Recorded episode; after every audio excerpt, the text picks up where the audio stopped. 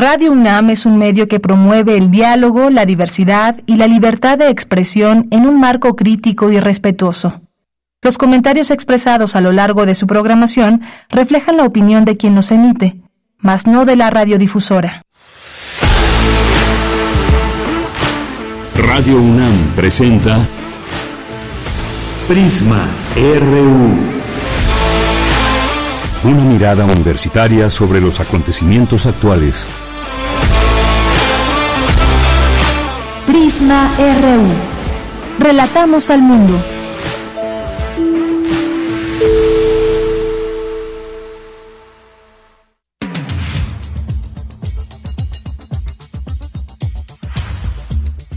Muy buenas tardes, muchas gracias por acompañarnos aquí en Prisma RU. Estamos iniciando este lunes, lunes 2 de octubre y lunes 2 de octubre no se olvida 55 años de la matanza de estudiantes ahí en la Plaza de las Tres Culturas que pues no solamente eh, fueron estos asesinatos, sino la represión, el miedo que se generó para la comunidad de estudiantes en aquellos años, la forma en que se quiso callar desorganizarlos y más, primero con tomas de algunos planteles por parte del ejército y pues ha sido la la consigna que escuchamos año con, con, año en las manifestaciones que hay, que no quede este caso en la impunidad. Sin embargo, bueno, pues muy difícil que ha sido este, este paso por la justicia que se busca eh, y estar, pues ubicar a los responsables que pues como sabemos perfectamente quién dio la orden y quiénes eh, tuvieron que ver con toda esta represión hacia los estudiantes. Y hoy, hoy como desde hace 55 años, muchos estudiantes, eh, muchas personas de la sociedad civil, mucha gente se une, se une en esta marcha del 2 de octubre. Y aunque han pasado ya muchos años queda esa pues esa sensación de la injusticia sobre el movimiento los muertos y desaparecidos. Eh, pues no solo el 2 de octubre, sino también de 1968, sino también unos años, años después, en donde se siguió criminalizando el derecho a manifestarse y ahí tenemos después 1971. Vamos a hablar de este tema, lo haremos en nuestra segunda hora, vamos a platicar con el maestro Germán Álvarez Díaz de León, que eh, pues estuvo ahí en este movimiento estudiantil de 1968. Y como parte de las actividades, también ya en otro tema, como parte de estas actividades que estamos teniendo entrevistas básicamente para conocer estos perfiles de aspirantes a la rectoría de la, de, la de la UNAM, de nuestra casa de estudios, hoy vamos a platicar con el doctor Ambrosio Francisco Javier Velasco, quien es licenciado en Ciencias Políticas y Sociales por la UNAM, es maestro en Filosofía de la Ciencia por la Universidad Autónoma Metropolitana y bueno, pues tiene una trayectoria trayectoria muy amplia, como al igual que las y los aspirantes que están buscando quedarse al frente de la rectoría. Así que hoy lo vamos a conocer, vamos a acercarnos a su proyecto de trabajo de llegar a la rectoría de nuestra UNAM. También vamos a tener em, ya en nuestra en nuestra primera hora vamos a estar aquí con con Montserrat Muñoz que nos va a platicar de varias cosas. Hoy va a estar un poquito más de tiempo con nosotros. Tiene mucho que, que decirnos, tiene invitados, tiene música de todo un poco, así que no se la pierdan. Hoy también tendremos una invitación a un seminario de economía del trabajo y la tecnología. También tendremos la cartografía RU con Otto Cázares, la información como todos los días nacional, de cultura, internacional y de nuestra universidad, por supuesto. A nombre de todo el equipo, soy de Yanira Morán. Le invitamos a que se quede con nosotros. Recuerde escribirnos en nuestras redes sociales, arroba Prisma RU, en Twitter o X y en en Facebook como Prisma RU. Yo soy de Yanira Morán y desde aquí relatamos al mundo. Relatamos al mundo. Relatamos al mundo.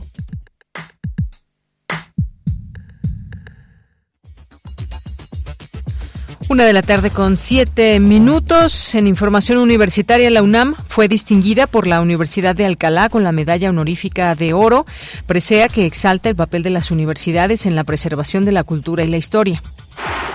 A fin de generar una cultura de ciberseguridad a partir de las universidades, la UNAM llevará a cabo el próximo 4 de octubre el Congreso Estrategias de Ciberseguridad en la Gestión de las Redes Sociales de las Instituciones de Educación Superior, en donde expertos compartirán ideas, propuestas y experiencias.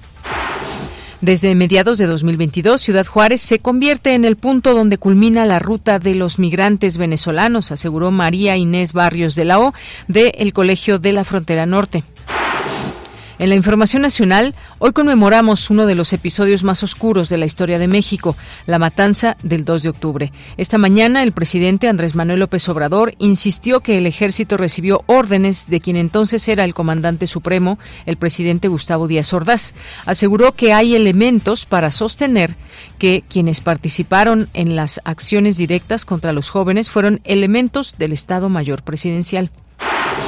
Además, el presidente Andrés Manuel López Obrador confirmó que fue detenido en Israel el ex diplomático Andrés Ruemer, acusado y buscado por las autoridades mexicanas por abuso sexual. Morena admitió el recurso de queja de Marcelo Ebrard sobre la encuesta luego de que el Tribunal Electoral ordenó a la Comisión de Honestidad y Justicia de Morena dar respuesta inmediata a la impugnación que presentó Ebrard desde el 10 de septiembre pasado. En la información internacional, la Academia Sueca de Ciencias otorgó el Premio Nobel de Medicina 2023 a dos científicos que revolucionaron la medicina moderna con sus investigaciones sobre el ARN mensajero. La bioquímica húngara Katalin Karikó y el investigador estadounidense Drew Weissman obtuvieron el galardón por sus descubrimientos para el desarrollo de las vacunas contra la COVID-19. El expresidente Donald Trump en Estados Unidos compareció ante el Tribunal de Nueva York, que lo juzga en lo civil junto a dos de sus hijos acusados de fraude por la fiscal Letitia James, quien advirtió este lunes que la justicia prevalecerá. Hoy en la UNAM, ¿qué hacer? ¿Qué escuchar? ¿Y a dónde ir? Hoy es lunes de Gaceta UNAM y en su portada nos presenta el tema Becados, dos de cada tres de nuestros estudiantes. La UNAM otorgó algún tipo de beca al 70% de sus alumnos en los últimos ocho años. Uno de cada tres de estos apoyos fue financiado por Fundación UNAM. Además, en la publicación universitaria podrás conocer todos los detalles de las actividades conmemorativas en el marco del 50 aniversario de la Escuela Nacional de Trabajo Social de la UNAM. Consulta la Gaceta de la UNAM que se encuentra disponible en el sitio oficial www.gaceta.unam.mx. A 55 años de la brutal represión por parte del Estado mexicano en contra del movimiento estudiantil y la masacre del 2 de octubre en Tlatelolco, TV UNAM transmitirá el documental El Grito del director Leobardo López Arreche, uno de los testimonios más importantes del movimiento estudiantil de 1968, filmado por estudiantes del entonces Centro Universitario de Estudios Cinematográficos. Sintoniza hoy, en punto de las 22 horas, la señal de TV UNAM Canal 20.1 de televisión abierta. La sala Julián Carrillo de Radio UNAM te invita a la función de la puesta en escena Un bolero enamorado, un musical de boleros e historias de boleros. A través de las piezas más icónicas de este género musical, se plantean diversas situaciones que suelen darse en las relaciones de pareja. La función se llevará a cabo hoy, en punto de las 20 horas en la sala Julián Carrillo de Radio UNAM. La entrada es libre y el aforo limitado.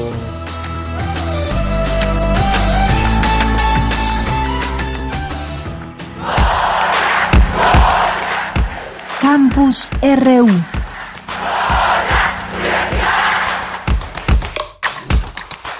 Bien, entramos a nuestro campus universitario en este día 2 de octubre. Hoy se conmemoran 55 años de la masacre de Tlatelolco.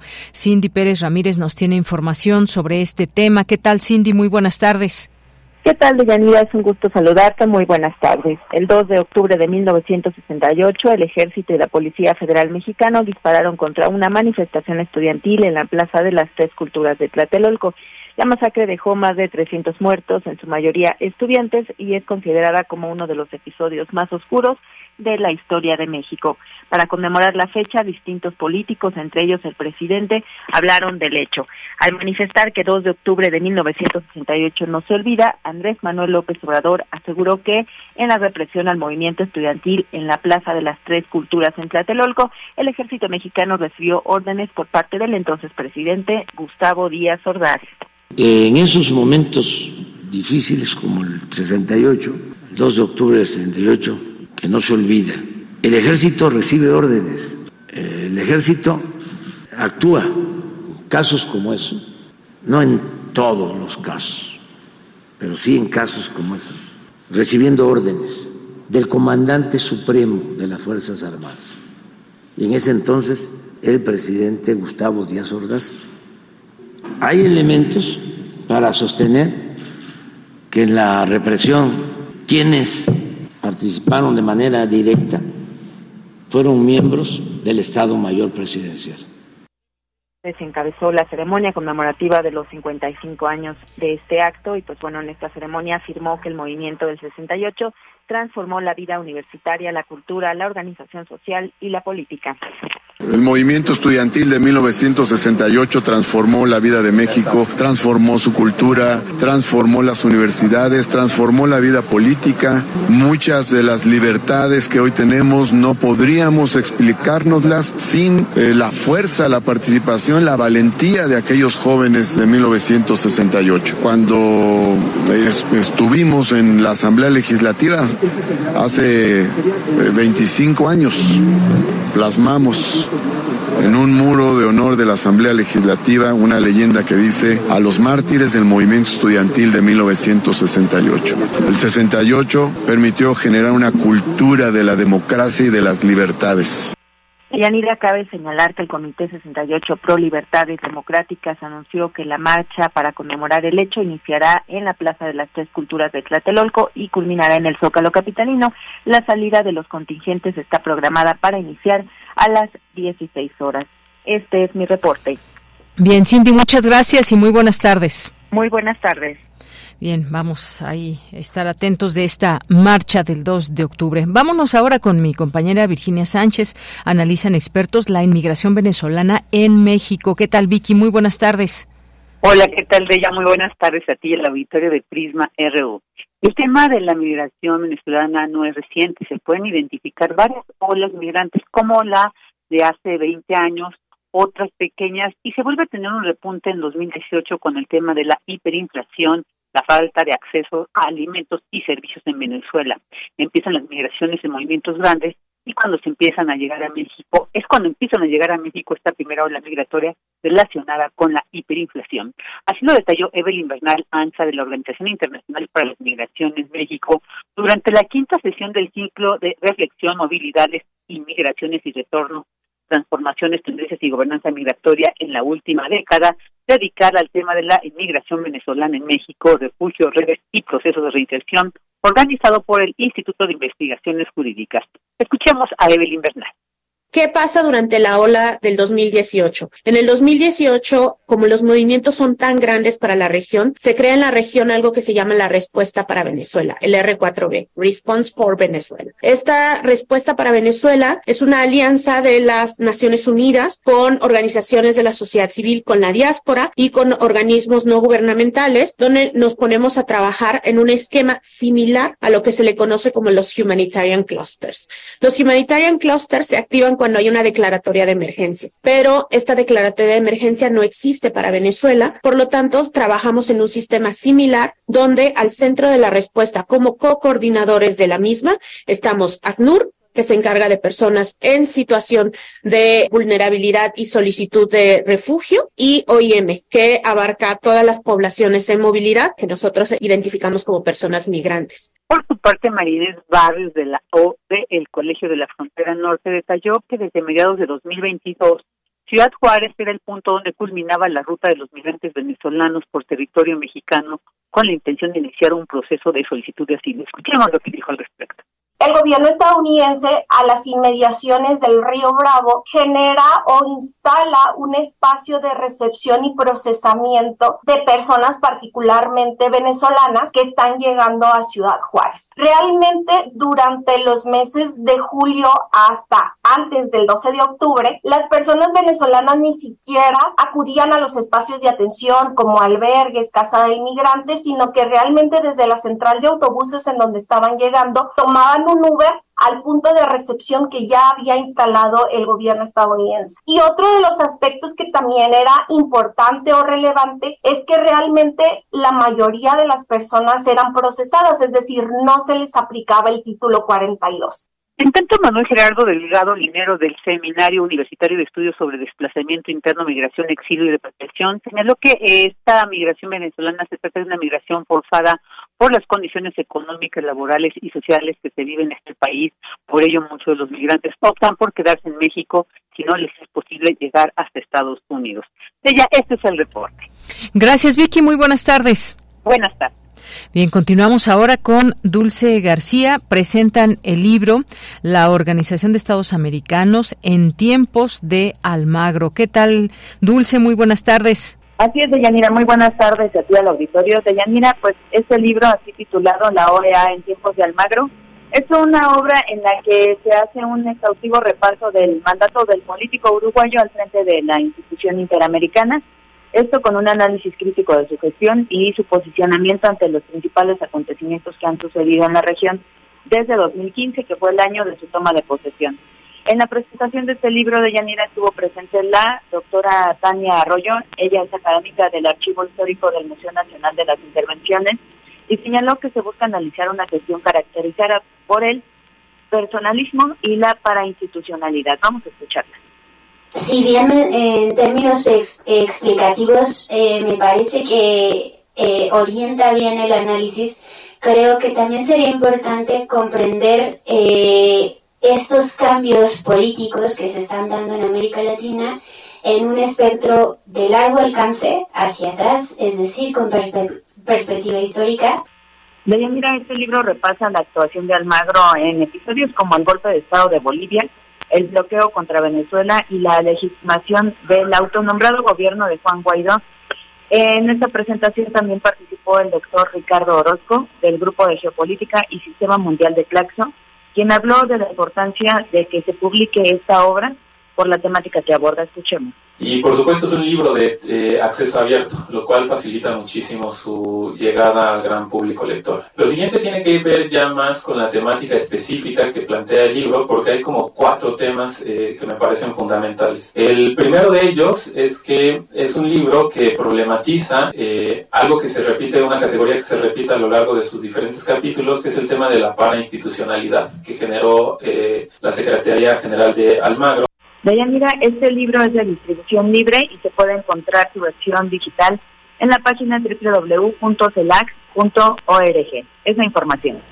Dulce, muchas gracias y buenas tardes. Gracias a ti, muy buenas tardes. Continuamos. Prisma RU. Relatamos al mundo.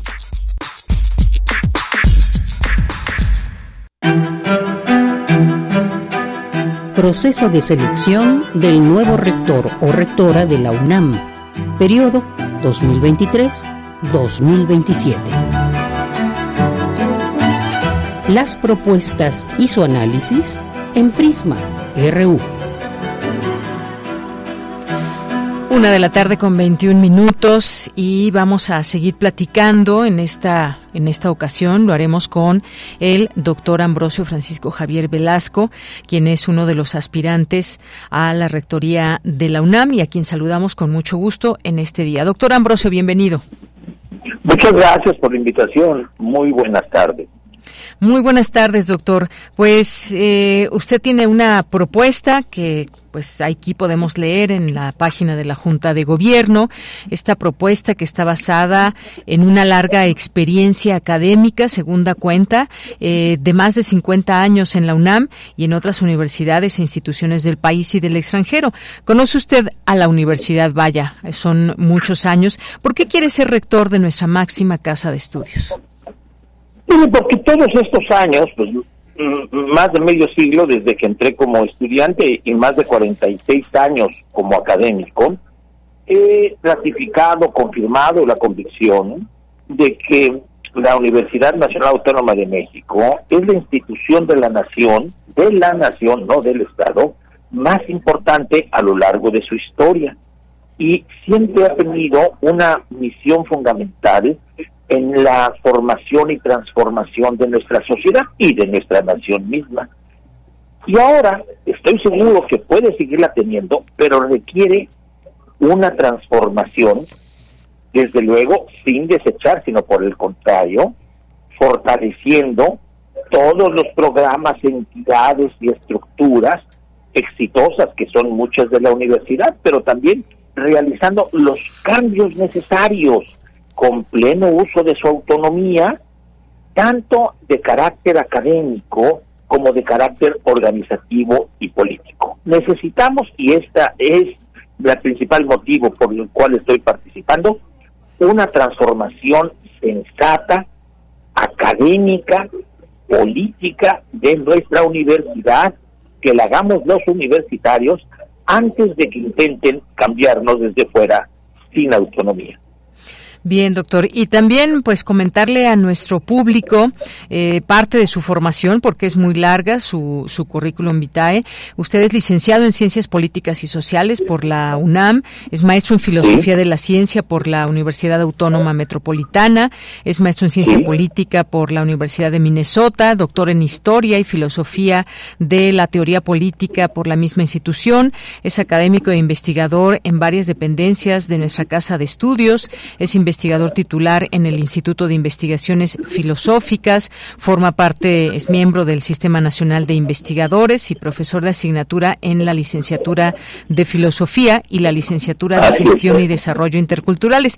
Y ahí le paro porque hay mucho más, doctor, pero si no nos acabamos el tiempo. Usted hace una pregunta aquí en su en su programa, ¿qué universidad queremos y necesitamos para fortalecernos como comunidad, como, eh, como mejorar la vida académica y más. Y entre los puntos usted define, doctor, plantear vías de solución a los problemas internos más importantes de la UNAM. ¿Cuáles son estos que usted ubica? Mire, esta es una propuesta preliminar de cuál de ese diagnóstico que realizó, retomado a partir pues de la experiencia muy variada que he tenido en varios subsistemas, sedes, entidades de la universidad y, y sobre todo comentando y, y participando en muchos espacios académicos también de representación. Quiero decirle que actualmente soy consejero universitario electo por mis pares de las investigaciones filosóficas. Eh, en ese sentido, soy el único de los aspirantes que tiene una representación democrática por elección.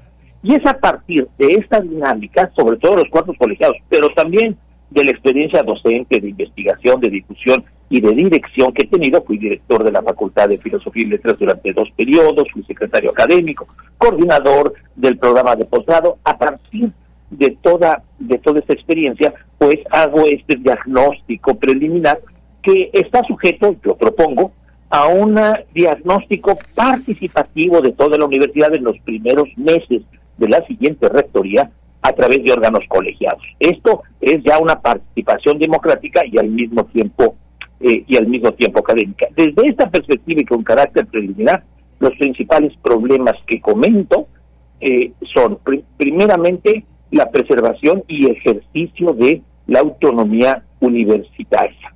Eh, segundo, los números no en orden jerárquico, sino simplemente eso, enlistándolos. Un segundo problema es el problema de la seguridad de la universidad, de la comunidad universitaria, en un tercer problema, específicamente la enorme, las enormes desigualdades que hay en la, dentro de, de nuestra universidad en, de todo de todo tipo, desigualdades de género, desigualdades disciplinarias, desigualdades entre los diferentes subsistemas, en la cúspide están el sistema de investigación y de investigación científica, después de humanidades, y así seguimos ampliando la pirámide hasta llegar a la docencia en el plano de bachillerato y después de bachillerato, ¿verdad? Conforme bajamos en esta pirámide, las desigualdades y las eh, condiciones de desarrollo del personal académico se van limitando más. Entonces, esas enormes desigualdades de, de, diferente tipo que hay que atender de inmediato. Eh, otros problemas también es la desarticulación, sobre todo en bachillerato, en licenciatura, entre esos niveles y posgrado, y también la desarticulación que hay de las diferentes eh, esferas de la universidad, docencia, investigación, difusión, creación, vinculación y la necesidad de integrarlas, ¿verdad? Respondiendo en buena medida al proyecto original de refundación de la universidad de 1910, que por cierto, don Pablo González Casanova, en quien mucho me inspiro en esta propuesta, pues trató de revertir y de promover una integración tanto disciplinaria como de las diferentes esferas y niveles. Bueno, este es otro aspecto muy importante, la integración y colaboración de las diferentes áreas, esferas y actividades sustantivas de la universidad. Desde luego, la, lucha contra la violencia, particularmente la violencia contra las mujeres y la violencia de género. Este es otro aspecto muy importante. También eh, considero la importancia de en atención a pues a este al, a la obligación que tiene la universidad para nuestra sociedad eh, disminuir el número de personas que solicitan ingresar a nuestra universidad y no entran tanto a nivel de licenciatura como a nivel de bachillerato por examen de selección. Es una mínima parte, 11% de licenciatura 20% de bachillerato ingresan a la universidad. Tenemos que hacer un esfuerzo y también desde luego requerimos más presupuestos para aumentar esta matrícula y sobre todo tenemos que ir también a las zonas más marginales. Es decir, la universidad tiene que reforzar sus acciones y decisiones para cumplir de mejor manera las funciones sustantivas de nuestra universidad que estos problemas le, limitan en su desarrollo, pero también las funciones y los compromisos sociales. Esos son los problemas internos. Además planteo algunos retos externos de urgente atención, sobre todo en relación al carácter pluricultural, tal y como lo define el artículo segundo y otros artículos y leyes fundamentales de nuestra de nuestra nación, el carácter pluricultural de nuestra nación. Para ello tenemos que crear, que innovar nuevos paradigmas punta de lanza a nivel mundial de carácter transdisciplinario, no solo inter, transdisciplinario e intercultural. Este es eh, muy en resumen los problemas internos y los problemas externos que eh, planteo como prioritarios a reserva de una discusión mucho más amplia eh, en un diagnóstico participativo a través de los órganos colegiados. Hay un aspecto más que es fundamental, la democratización, que es un reclamo generalizado de nuestra universidad. ¿Qué entiendo por democratización? Desde luego, no importar o introducir el sistema político mexicano de carácter electoral, sino fortalecer la democracia deliberativa a través de nuestros órganos colegiados y también, desde luego, fortalecer la fundamentación académica y racional de todas las decisiones, incluyendo desde luego las decisiones de la Junta de Gobierno, que desde luego considero que deben de seguir cumpliendo su función, pero de una manera, eh, digamos, eh, integrando el rendimiento de cuentas, es decir, el ofrecimiento de razones, es fundamental en la universidad pedir y dar razones en sus decisiones académicas.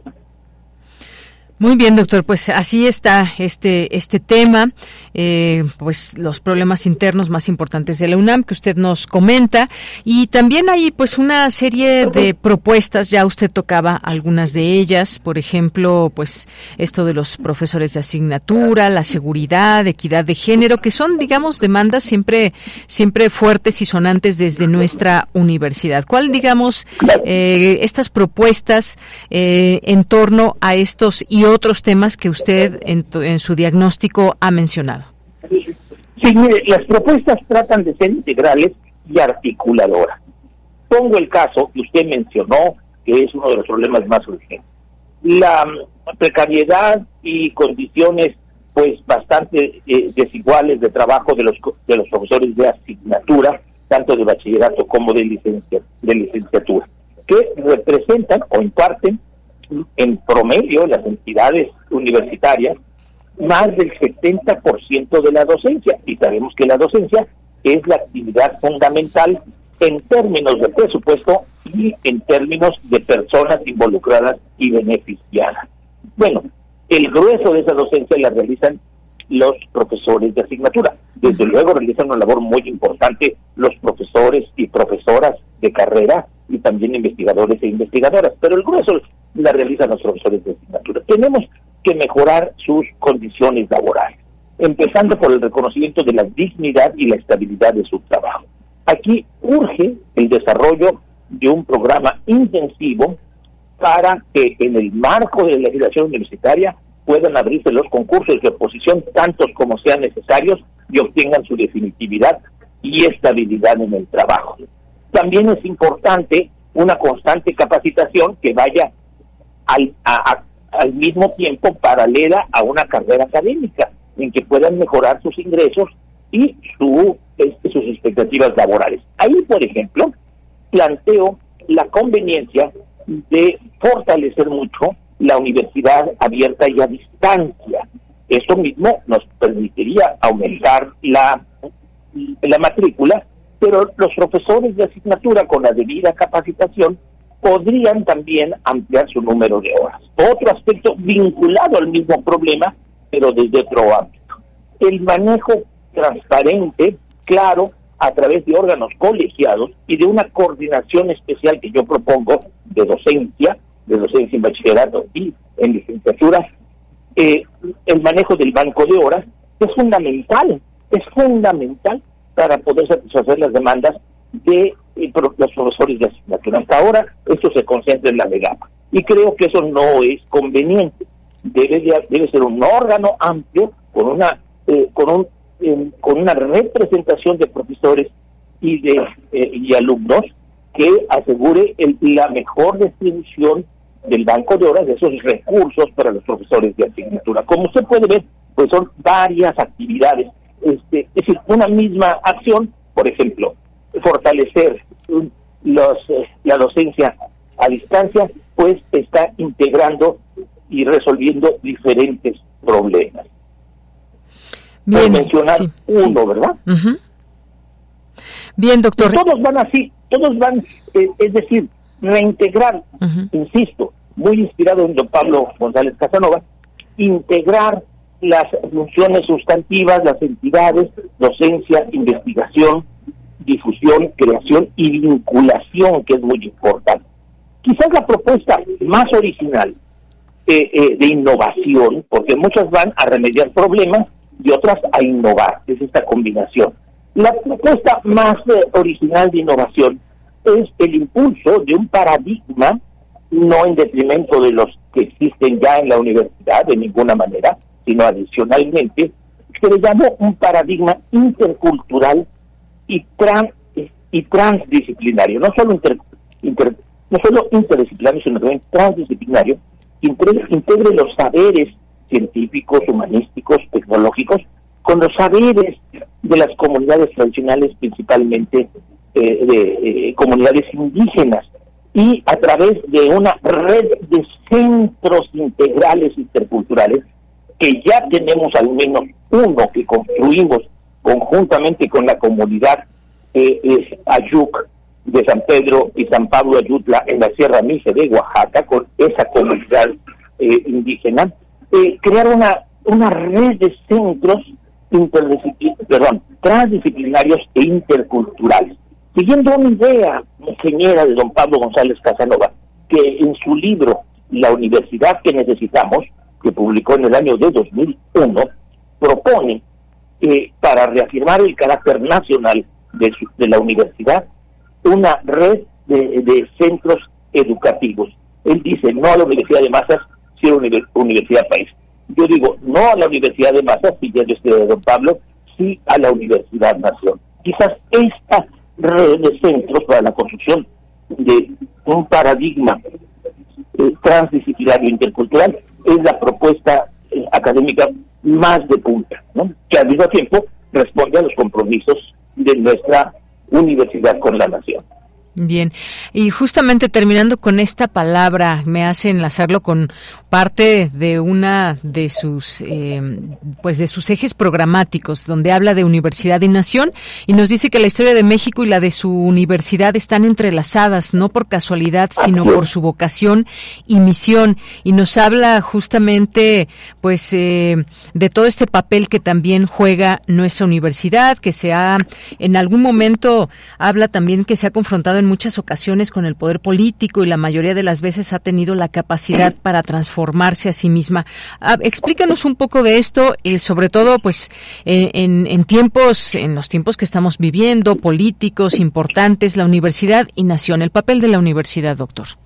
Muchas gracias. Mire, desde su eh, fundación eh, en el año de 1551 y el inicio de su labor académica en el año de 1553 estamos hablando de una universidad de casi cinco siglos de historia.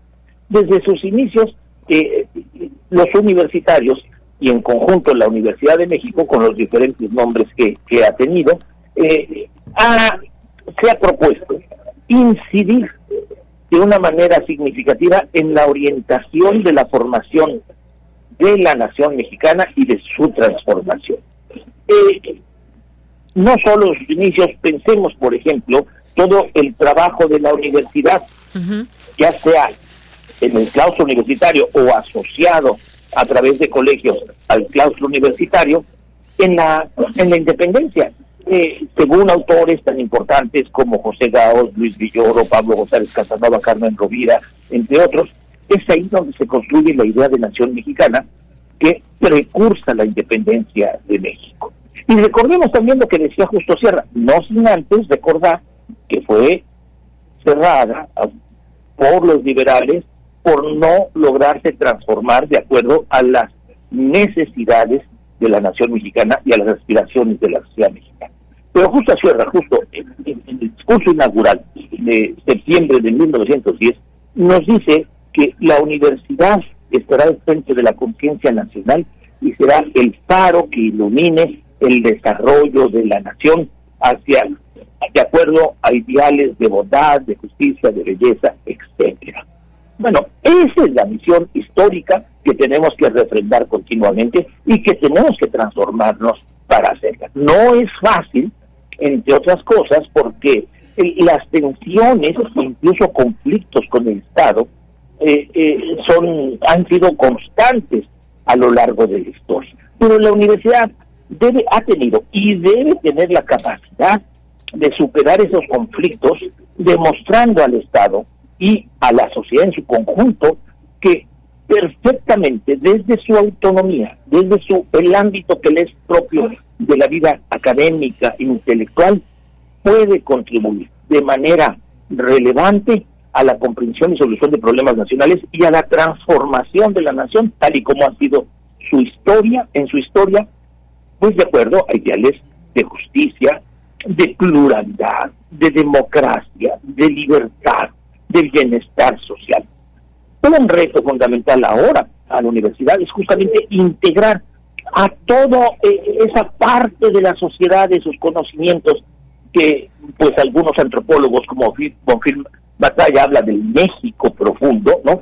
Y que insisten mucho Luis Villoro, Pablo González Casanova, sobre todo del México indígena, cuya sabiduría, cuyos conocimientos, cuyas virtudes cívicas, intelectuales y morales son fundamentales no solo para una reconstitución de la nación de acuerdo al reconocimiento de su carácter pluricultural que marca la Constitución, sino también para superar crisis civilizatorias tan profundas como la agudizada precisamente por la pandemia, ¿verdad? Entre otras cosas, el terrible deterioro ambiental. Esos saberes, esos conocimientos tradicionales que son eh, fundamentales para la preservación del medio ambiente y que no están ni en la tradición científica ni tecnológica, deben de ser recuperados por la universidad.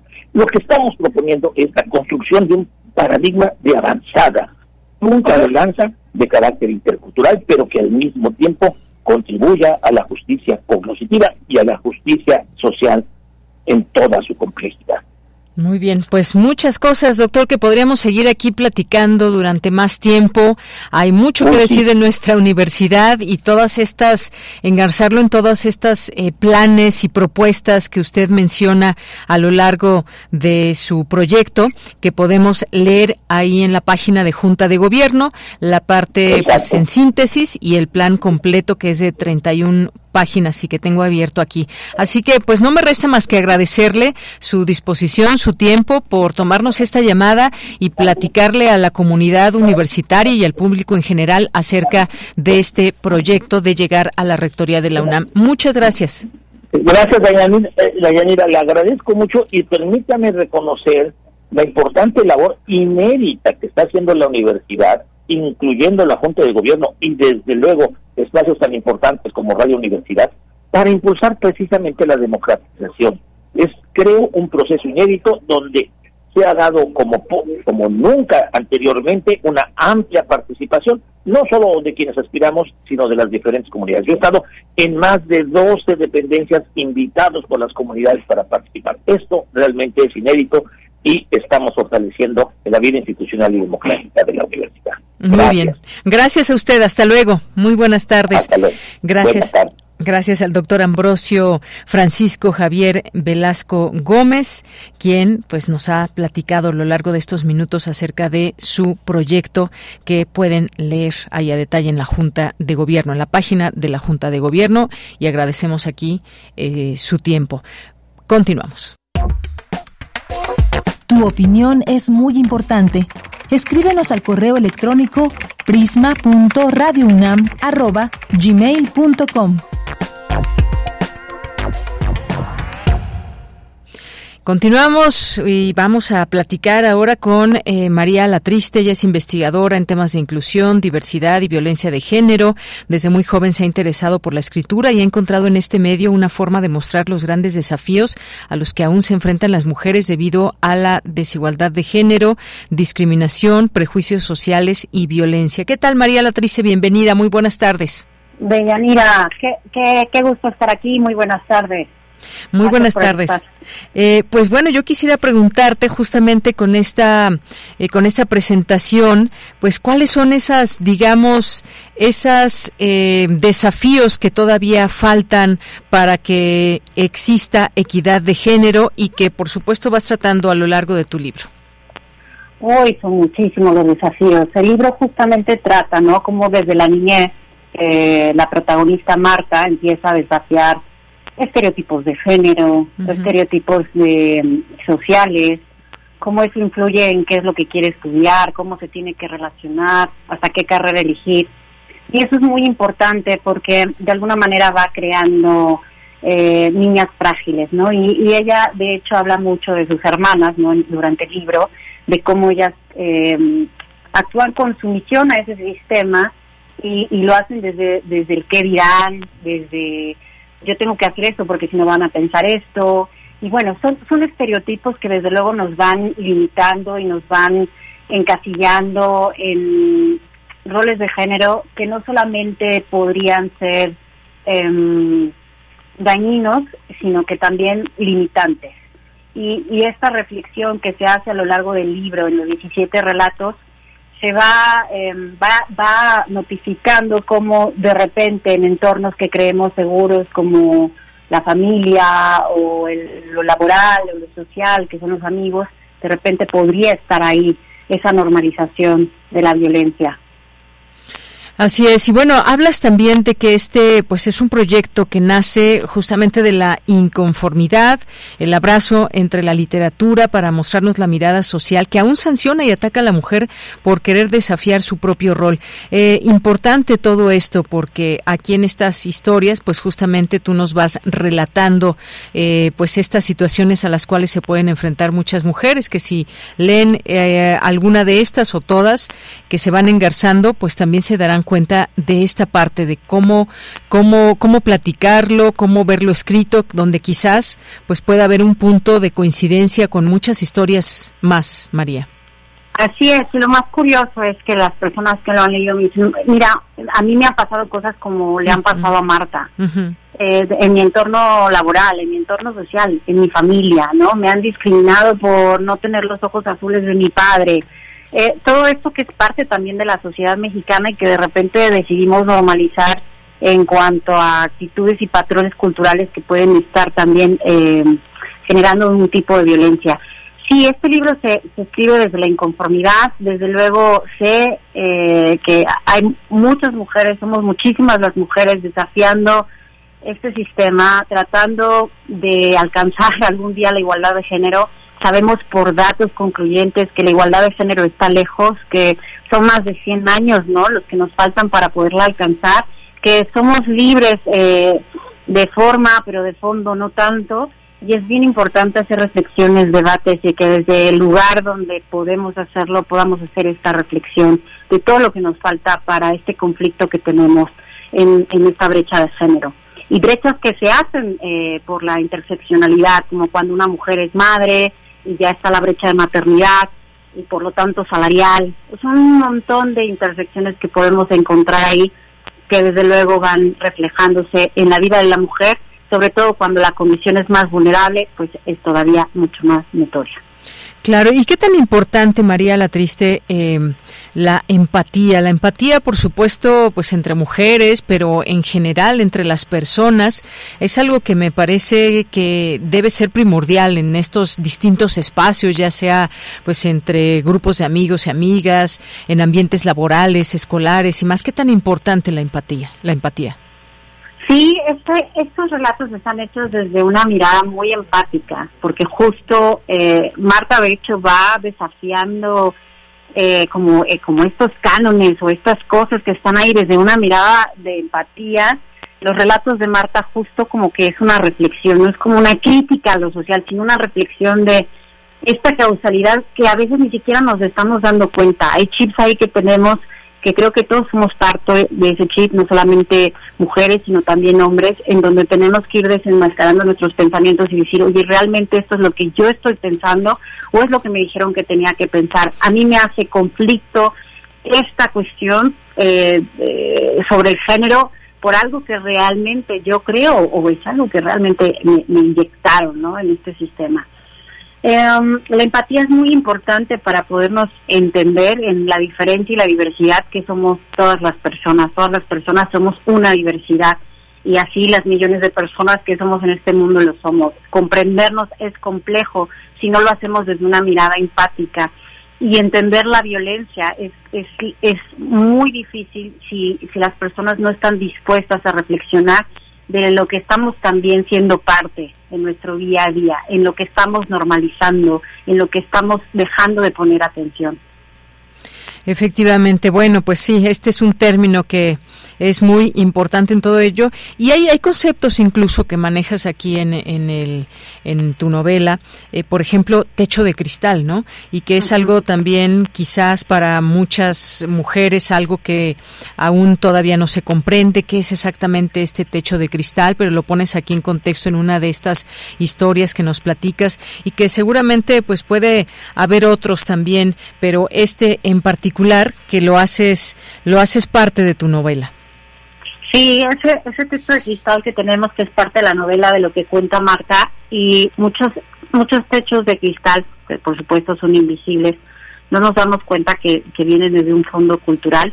Actualmente yo estoy haciendo una investigación de corresponsabilidad parental de la implicación del padre en la crianza en mi doctorado y en mi investigación, eh, bueno, lo que yo quería hacer se tuvo que cambiar porque hay mujeres que no de, que no pueden eh, lidiar con el hecho de la implicación del padre porque eso las hace menos madres o, o menos implicadas o menos eh, o, o, menos mejores madres. De hecho, hay varios estudios no alrededor de todo eso súper interesantes, no entra en eso desde luego, pero lo que me asombra es que tenemos ahí factores culturales que nos están también eh, limitando y están haciendo que ese techo de cristal sea más que evidente y en lugar de dejar eh, pasar esos pensamientos como que vamos haciendo, eh, nos vamos haciendo parte de esa cultura, ¿no? Nos vamos rindiendo a ella. Muy bien, bueno, pues aquí está, recomendamos esta esta novela, los relatos de Marta, de María la Triste, de Ediquid, esta novela, y pues agradeciéndote esta posibilidad de conversar contigo, de que nos muestres un poco de lo que trata este libro en cuanto a conceptos, en cuanto a esta idea y lo que pretendes que, como bien nos decías, pues es un proyecto que nace desde la inconformidad. ¿Por qué tienen que hacer, hacer eh, ser así las cosas? ¿Cómo podemos cambiarlas? ¿Cómo podemos cambiarlas para mejorar la situación y la igualdad de género. Así que pues no me resta más que agradecerte mucho y gracias María a la triste. Mira, muchísimas gracias a ti y bueno, pueden seguir lo que todo lo del libro en Cosmos, María a la triste y bueno, muchísimas gracias. A ti, hasta luego. Muy buenas tardes y gracias a María Alatriste y los relatos de Marta. Es la una de la tarde con 53 minutos y bueno, mientras tanto, en lo que estamos esperando aquí a Montserrat Muñoz, si alguien la ha visto, si alguien la está escuchando el programa, díganle que la estamos esperando porque pues tenía un invitado y varias cosas que platicarnos el día de hoy. Pero bueno, entre las cosas que queremos platicarles, pues está esto de lo que incluso se habló en la mañanera en Israel se detiene Andrés Roemer para su posible extradición a México. Ahora que hablaba con María Alatriste, pues estaba recordando también estos datos e información de cómo muchas veces pues hay este actuar de personas en torno a las mujeres. Este es un caso en particular donde hay pues, distintas acusaciones y a final de cuentas pues algo que ya se había pedido en otro momento. La policía israelí detuvo al escritor y exdiplomático mexicano Andrés Roemer acusado de abuso sexual por decenas de mujeres y prófugo en Israel y con varias solicitudes de extradición en su contra por parte de México. Tras su arresto, la justicia israelí tomará una decisión final sobre si lo extradita o no. Él vivía desde hace varios años en Israel, tiene origen judío, fue arrestado esta mañana después de que el Departamento Internacional de la Fiscalía Estatal israelí presentara al Tribunal de Distrito de Jerusalén una petición para su extradición, así lo informó el Ministerio de Justicia israelí en un comunicado. Así que, pues bueno, la Fiscalía de Israelí lo considera extraditable a México por los delitos de violación que se le atribuyen en en la solicitud de extradición. Así que veremos en qué termina este caso. Las acusaciones ahí siguen también muy vigentes. Una con 55, continuamos. Sala Julián Carrillo presenta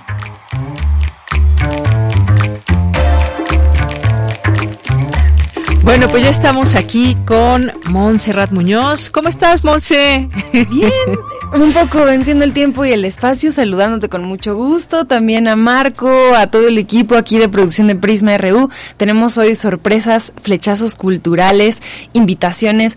Uno, vengan a la sala Julián Carrillo de Radio Nam, que es ya mes de octubre y estrenamos programación. Hoy tenemos eh, una función de teatro a cargo de Sergio Red y para ello también tenemos la sorpresa de esperar aquí unos 30 segunditos en lo que les doy la ráfaga de invitaciones porque tengan este nombre en mente, Sergio Red. Ok, martes tenemos videodanza, miércoles cineclub con un sitio, con un ciclo, perdón, de este mes dedicado a la animación, increíble, por favor vengan, entrada libre a las 6. Jueves de teatro presentamos una obra dedicada a Shakespeare y viernes de intersecciones con Punta Diamante, una agrupación increíble de Afrobeat. Pero regresando a estos 30 segundos que acabo de mencionar, tenemos que decir que hay un invitado especial que es tu maestro, mi maestro de Yanira y al parecer ya está aquí al aire para darles la bienvenida y también invitarles a la función de hoy con ustedes. Sergio Ruiz. ¡Qué emoción! Hola, Sergio. Muchas gracias. Hola, Deyanira, Monse, queridos amigos. Es un gusto de verdad, una vez más, invitarlos primero a que se den una vuelta hoy en la noche a las 8 a ver Un Bolero Enamorado. Es una comedia musical con boleros y música en vivo. Está espectacular y es entrada libre, así que tienen que aprovecharla. Hoy empezamos y vamos a estar los lunes de octubre. Pero lo que más quiero es que vayan para que vean al profe en acción, porque vamos a empezar curso de oratoria y dominio de la voz este sábado 7 de octubre, que es el próximo sábado. Son cinco sábados, cinco sesiones que van a cambiar tu vida. Aprende las técnicas necesarias para darte a comunicar con contundencia, para obtener todo eso que tú quieres, porque en la vida algo queremos y muchas veces se nos escapa por no saber pedirlo, por no saber expresarnos. La palabra es la máxima herramienta que tiene el ser humano y justamente Radio UNAM en tan solo cinco sesiones a partir de este sábado, en distintos horarios y distintas modalidades porque tenemos presencial y online, te ofrece la oportunidad. Así que están invitados, empezamos este 7 de octubre, sábado, en Radio UNAM, oratoria y dominio de la voz. Maestro de maestras y maestros, muchas gracias. Yo creo que nos vemos hoy también en la sala Julián Carrillo con el estreno de esta maravillosa obra dedicada a los boleros, que yo tengo muchísima inquietud de ver porque también tiene acto musical en vivo, ¿es cierto? Así es, es una historia hermosa que sucede en el cielo. Un bolero muere, literal un bolero de, de zapatos muere, llega al cielo y ahí lo está esperando un gran músico para complacer a una audiencia fantástica y hacer un análisis sobre qué es el amor y si existe verdaderamente el amor de nuestras vidas. Y justamente se va pasando por las piezas más icónicas del bolero, como Bésame mucho, Sabor a mí, Peregrina, cómo ha pasado los años y todas las que se puedan imaginar. Es una belleza de espectáculo. Gracias, Sergio. Y por supuesto, verte en acción empleando todas estas técnicas de oratoria en el teatro a cargo de la compañía Mactub y música en vivo de Due Bochi. Así que los esperamos hoy a las 8, entrada libre. Muchas gracias por estar aquí, Sergio. Gracias a ustedes de verdad y recuerden que dime cómo hablas y te diré quién eres. Muy bien, pues qué gusto saludarte, Sergio. Te mando un abrazo. Igualmente, de verdad, muchísimos abrazos y gracias por dejarnos invitar a este público maravilloso. Nos encontramos por acá, Sergio. Abrazo sonoro. Quien esté interesado en el curso, mande un mensaje ya, cursosrunam arroba gmail.com, cursosrunam arroba gmail.com porque se están acabando los lugares. Bueno, que no les digan, que no les cuenten que tomaron el curso de oratoria con Sergio Rued y también que escucharon Prisma RU con muchas sorpresas al aire, porque tenemos aquí en la mesa en presencia y para convidar con nuestra audiencia, porque todo rima, boletos para el festival Sinergia. Es este sábado de 11 a 8 de la noche, es una convocatoria que históricamente están eh, reuniéndonos varias radios universitarias, eh, también públicas, también eh, con el fin de crear a través de la música y pues nada más ahí saludos al IPN, a la UAM, a la Ibero, a Reactor, a Yazatlán, también a Canal 11, a la Red de Radios Universitarias de México, al CNA por supuesto y más. Entonces si ustedes quieren ir al festival por favor, ahorita la dinámica es que ni modo, pues para los que tienen Twitter que siempre están ahí, acabamos de tuitear toda la información tanto en las redes de Prisma como en las personales, entonces pues yo me podré ahí rifar, entonces en el tweet original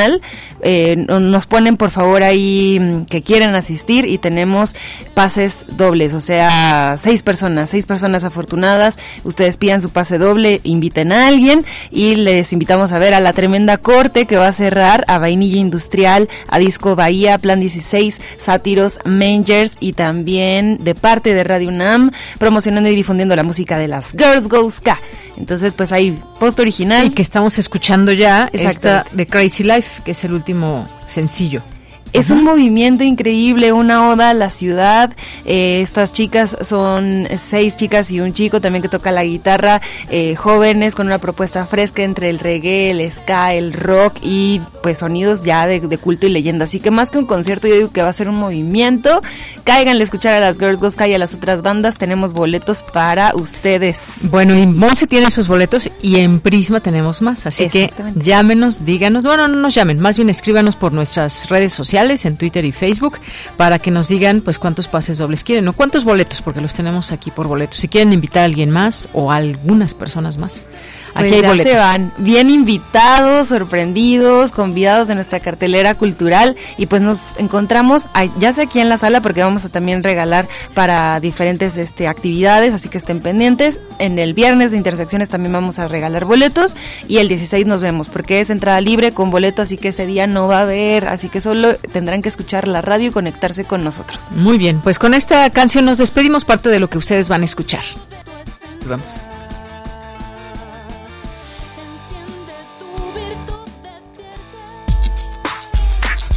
Prisma RU. Relatamos al mundo.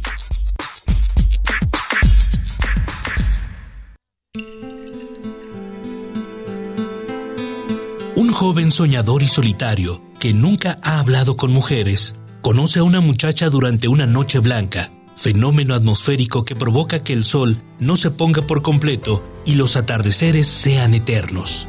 Tras el primer encuentro fortuito, la pareja de desconocidos se cita durante las cuatro noches siguientes, durante las cuales el joven creerá haber encontrado el alivio a su soledad.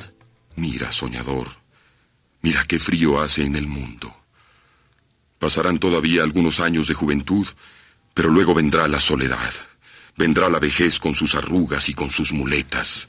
Perderá sus colores tu mundo de fantasía. Se morirán tus sueños.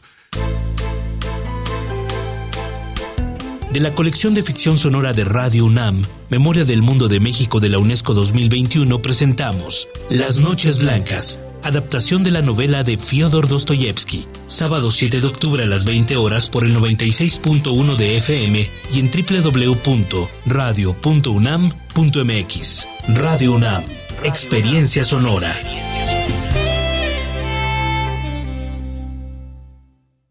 Hola, soy Mario Delgado, presidente de Morena. Gracias a tu confianza, nuestro movimiento ha triunfado en Veracruz, Morelos, Ciudad de México, Tabasco, Chiapas, Baja California, Puebla, Sonora, Campeche, Zacatecas, Baja California Sur, Sinaloa, Nayarit, Colima, Michoacán, Tlaxcala, San Luis Potosí, Guerrero, Oaxaca, Quintana Hidalgo, Tamaulipas y Estado de México. Y en el 2024, Morena seguirá latiendo cada vez más fuerte en el corazón del pueblo de México. Nomás una probadita para agarrar felicidad. Total, ¿qué puede pasar? Puede pasar mucho. El fentanilo te engancha desde la primera vez. Esclaviza tu mente y tu cuerpo. No destruyas tu vida. El fentanilo mata. No te arriesgues. No vale la pena. Si necesitas ayuda, llama a la línea de la vida 800-911-2000. Secretaría de Gobernación. Gobierno de México.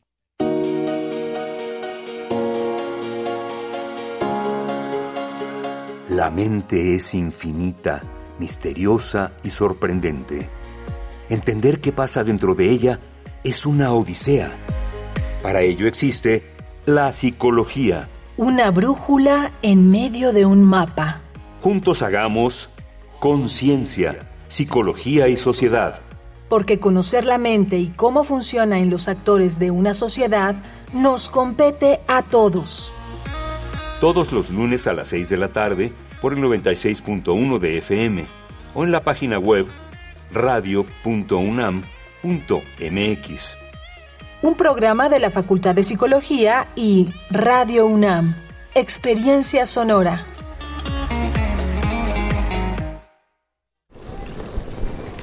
Hola Juan. Hola Oscar. ¿Ya te has dado cuenta que llevamos mucho tiempo juntándonos en esta transmisión? Y ahora nos juntamos para hacer este promocional de nuestro propio programa. Sí, hombre, en esta ocasión no es así un encuentro casual. Las Esquinas del Azar, todos los martes a las 10 a.m. y retransmisión los sábados a las 4 p.m. por el 96.1 de FM. Radio UNAM, Experiencia Sonora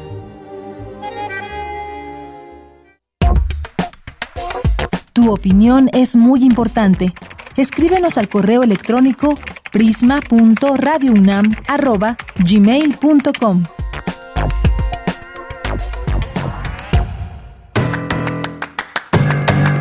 Mañana en la UNAM, ¿qué hacer? ¿Qué escuchar?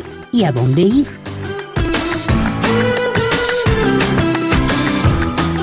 La Reserva Ecológica del Pedregal de San Ángel celebra su 40 aniversario con el programa Tercer Día de Puertas Abiertas de la REPSA. 40 años de preservar la vida silvestre de CEU.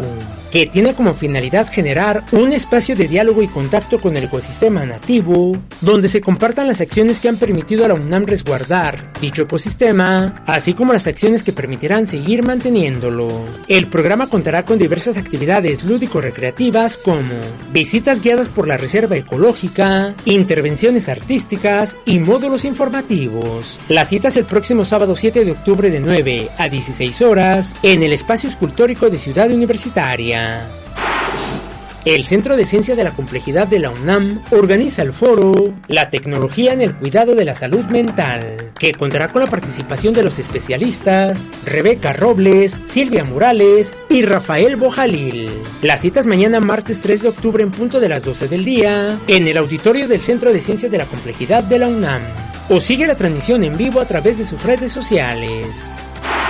El Centro de Investigaciones sobre América Latina y el Caribe de la UNAM organiza la conferencia Problematizando las movilidades forzadas en la historia reciente de América Latina, que contará con la participación del doctor Enrique Coraza de los Santos. Las citas mañana martes 3 de octubre en punto de las 12 del día, en el Auditorio Leopoldo sea ubicado en la Torre 2 de Humanidades, en Ciudad Universitaria. Para Prisma RU, Daniel Olivares Aranda.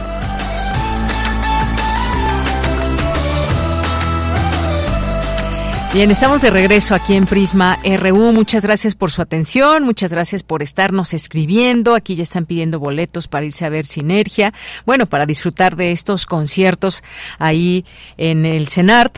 Y tenemos boletos, por supuesto. Tenemos más, además de los que dio Monse en ese tuit original que ella posteó y también vamos a tener de nuestra parte un tuit y ahí nos pueden hacer llegar sus peticiones de boletos. Todavía tenemos, como decía ella, solamente pueden, eh, son, son gratuitos, pero ese día ya no va a haber boletos, así que pueden venir a recogerlos. Ya tenemos me parece como 20 ganadores que no han venido a recoger sus boletos. Aquí los tenemos muy bien guardaditos, pero ya vengan por favor aquí a Adolfo Prieto número 133 entre 10 y 3 de la tarde, entre 10 de la mañana y 3 de la tarde, aquí en el Departamento de Información, ahí en la entrada dicen que van al Departamento de Información y ahí con gusto les damos sus boletos. Así que muchos saludos a todos ustedes que van a estar disfrutando el próximo sábado y por lo pronto mandar saludos a Alexis Massini, Aldair Fernández, a Pausi. Hola, también quiero boletos para el festival. Claro que sí, eh, Pausi, en este momento ya nos dirás eh, eh, cuántos para que uno de los boletos para el festival. Bueno, pues si quieres otro más para que, o sea, que sea uno doble para que vayas con alguien, también se vale. Así que ahí va a tomar nota nuestro compañero Iván Martínez para que sigamos haciendo más larga esta lista de ganadores de boletos de Sinergia. Eh, Jorge, Jorge, te mandamos siempre muchos abrazos y muchos saludos, eh, Pau. Eh, Jorge Fra nos dice, para toda la banda rock and rollera, profesional de Prisma RU y primera de calidad de noticiarios, un excelente inicio de semana y un bello día de lunes. Pues muchas gracias, Jorge. Te mandamos también muchos saludos y un abrazo desde aquí. César Soto, saludos. Muchas gracias, Alexis Massini. Y bueno, él ya le hizo la petición directamente a Monse para boletos. Verónica Ortiz Herrera, también muchas gracias. Em, gracias también a César Soto. Nos dice el 2 de octubre no se olvida y no se olvidará jamás ante un acontecimiento del conocimiento parcial y no congruente a la fecha de los personajes intervinientes y responsables de un hecho delictivo y crimen de Estado mexicano inconcluso. Gracias, César. Eh, también muchas gracias aquí para eh, Bixby Baby Fairy. Nos dice, hola, de ya hace poco tuvimos el placer de visitar sus instalaciones y nos encantó. ¿Podrías mandar un saludo al grupo 1001 de la Facultad de Psicología? Por favor, claro que sí.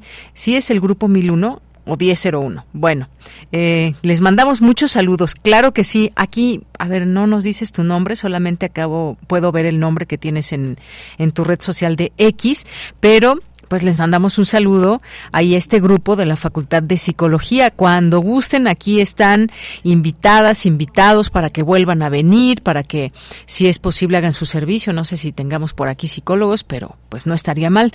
Pero de cualquier forma, muchos, muchos saludos a toda la facultad de una vez, pero muy, muy en especial a este, a este grupo 1001 de la Facultad de Psicología. Muchas gracias, Baby Fairy, por escribir y ya nos dirás tu nombre, tu nombre real para mandarte saludos si es que gustas.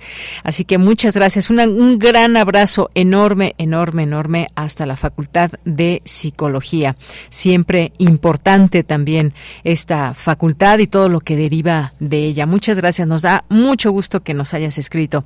Jorge Morán Guzmán nos dice, en relación con el libro Los relatos de Marta, la empatía está muy devaluada en, nuestros, en nuestra sociedad actual en todos los ámbitos. Sí, es una, una palabra que debe ser, por supuesto, una acción importante para delinear, por ejemplo, programas. Si miramos, por ejemplo, a los a los migrantes, necesitamos mucha mucha empatía para para tratar de entender su paso por distintas tierras, a veces inhóspitas y que son pues muy lejanas a su propia tierra. Así que sí, la empatía es muy importante. Gracias, Jorge.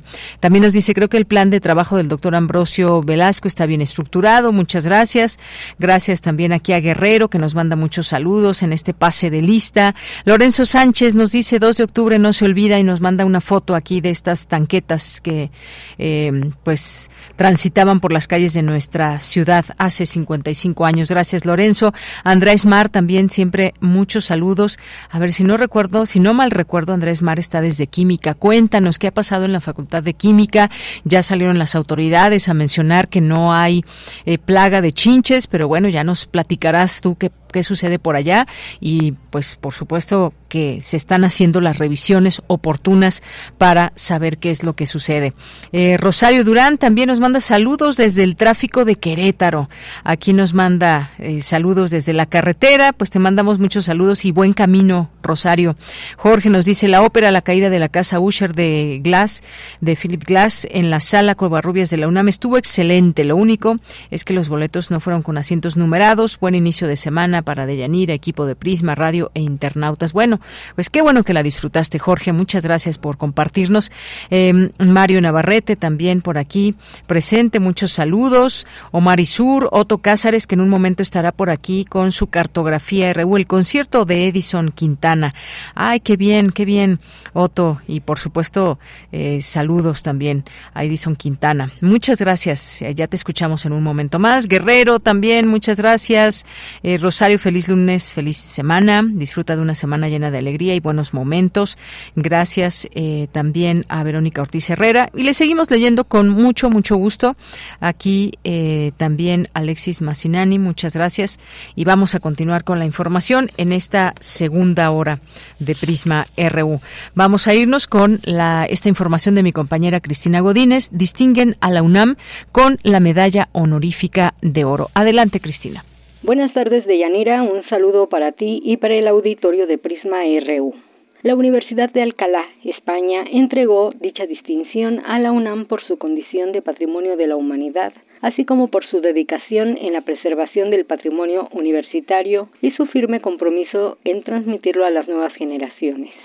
En representación del rector Enrique Grague, el director del Centro de Estudios Mexicanos UNAM España, Jorge Volpi, recibió el galardón y aseguró que el reconocimiento refrenda los lazos de amistad con las universidades que son patrimonio de la humanidad.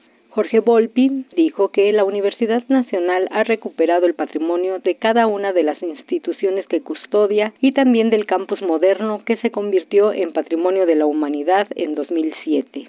Cabe señalar que la medalla exalta el papel de las universidades en la preservación de la cultura y la historia. Además, la UNAM se unió al selecto grupo de las cinco universidades en el mundo que están inscritas en la lista de Patrimonio Mundial de la UNESCO, que es la más alta categoría global en reconocimiento al patrimonio cultural. De Yanira, en la ceremonia además fueron honradas con el premio Campus Patrimonio la Benemérita Universidad Autónoma de Puebla y la Biblioteca Palafoxiana, ambas de México y también se distinguió a las universidades declaradas Patrimonio Mundial, que son la Universidad de Virginia, la Universidad Central de Venezuela, la Universidad de Coimbra, la UNAM y la Universidad de Alcalá. Las cinco recibieron una escultura formada por una de las letras que componen la palabra vivas, la cual representa los lazos que las unen y su compromiso con la conservación del patrimonio. Deyanira, este es mi reporte. Buenas tardes.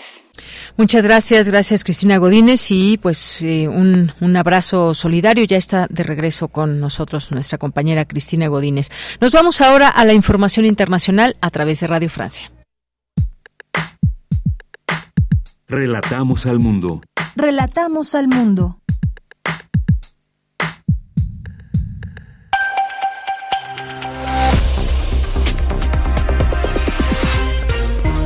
Bienvenidos al flash informativo de Radio Francia Internacional. Hoy es lunes 2 de octubre. En los controles técnicos nos acompaña Victor Mathieu.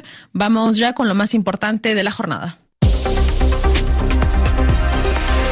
Danae Rivadeneira. El Nobel de Medicina 2023 ya tiene ganadores. Se trata de la bioquímica húngara Katalin Karikó y del investigador estadounidense Drew Weissman por la vacuna de la COVID basada en el ARN mensajero. Las vacunas que la mayoría de nosotros recibió durante lo peor de la pandemia no existirían sin la contribución de estos dos investigadores. La victoria de Ucrania depende de la cooperación de Europa, dice Zelensky a los ministros europeos reunidos en Kiev. Esta reunión en Ucrania es una muestra de apoyo tras los golpes recibidos el fin de semana. Estados Unidos suspendió su apoyo a Kiev al aprobar un acuerdo que evitaba el shutdown del gobierno y en Eslovaquia ganó las legislativas el partido populista de Robert Fico, político contrario al envío de armas a Ucrania. Fico precisamente acaba de ser investido como primer ministro hace unos momentos recibió el encargo de formar gobierno por parte de la presidenta eslovaca. En Nagorno-Karabaj, de donde han huido más de 100.000 personas rumbo a Armenia después de la operación relámpago de Azerbaiyán, el líder armenio del enclave prometió que se quedará allí hasta que concluyan las operaciones de socorro. Armenia además acusó a Azerbaiyán de disparar contra un camión que llevaba alimentos a la capital Ereván en una región fronteriza. Bakú ha desmentido el hecho. La Junta Militar en Níger ha aceptado la mediación de Argelia, que había propuesto un plan de transición de seis meses. Argelia considera que al aceptar esta propuesta todavía existe posibilidad de solución política a la crisis de este país de una manera pacífica.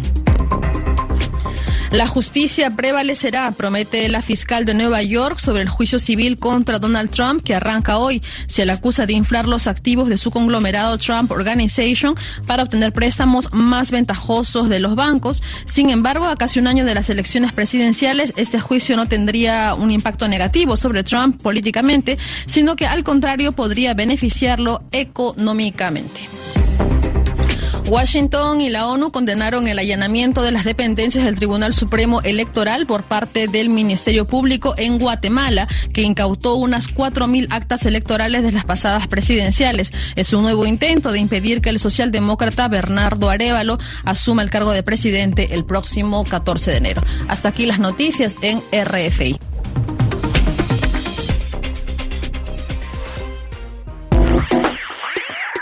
Queremos escuchar tu voz. Síguenos en nuestras redes sociales.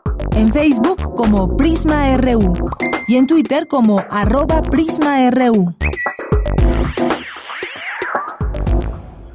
Desde hace 55 años seguimos recordando este terrible episodio de la historia de México, un 2 de octubre de 1968, un acontecimiento que se le conoce como la matanza de Tlatelolco, pues ha sido un escenario y un, un momento de la historia por cual recordar y seguir pugnando por la justicia que en muchos casos pues no no no llegó no ha llegado y que pues hubo desaparecidos hubo personas que fueron asesinadas a manos del ejército. Y bueno para hablar de este tema y recordar por supuesto un año más de esta matanza está con nosotros vía telefónica el doctor Germán Álvarez Díaz de León. Él concluyó el bachillerato y avanzó en la licenciatura de de Psicología al interior de la penitenciaría de Lecumberri. Fue encarcelado de diciembre de 1968 a julio de 1971. Actualmente es responsable de la Dirección General de Orientación y Atención Educativa de la UNAM. Doctor, muy buenas tardes, bienvenido. Hola, buenas tardes, ¿cómo están? Muy bien, muchas gracias, doctor. Pues recordar un año más, que decir un año más, pues es decir muchas cosas, porque entre más tiempo fue pasando, también nunca se olvidó esta y, y nunca se olvidará esta, este episodio, pero la justicia es un punto que queda a deberse a quienes participaron y fueron parte de este, de este movimiento. Sí, yo también creo esto es un fenómeno social muy importante cumplen 55 años de que está presente, no es la única matazón que ha habido, ni la única cosa que está impune en este país. De parte de una generación que es la mía, 68 no es Tlatelolco. Creo que la primera cosa que hay que dejar siempre clara Es la parte dolorosa, la parte triste, la parte oscura, la parte indignante de, del movimiento. El movimiento fue algo más, un movimiento de rebeldía, de alegría, de organización, que tuvo momentos luminosos como las marchas, la del silencio, por dar el ejemplo más claro.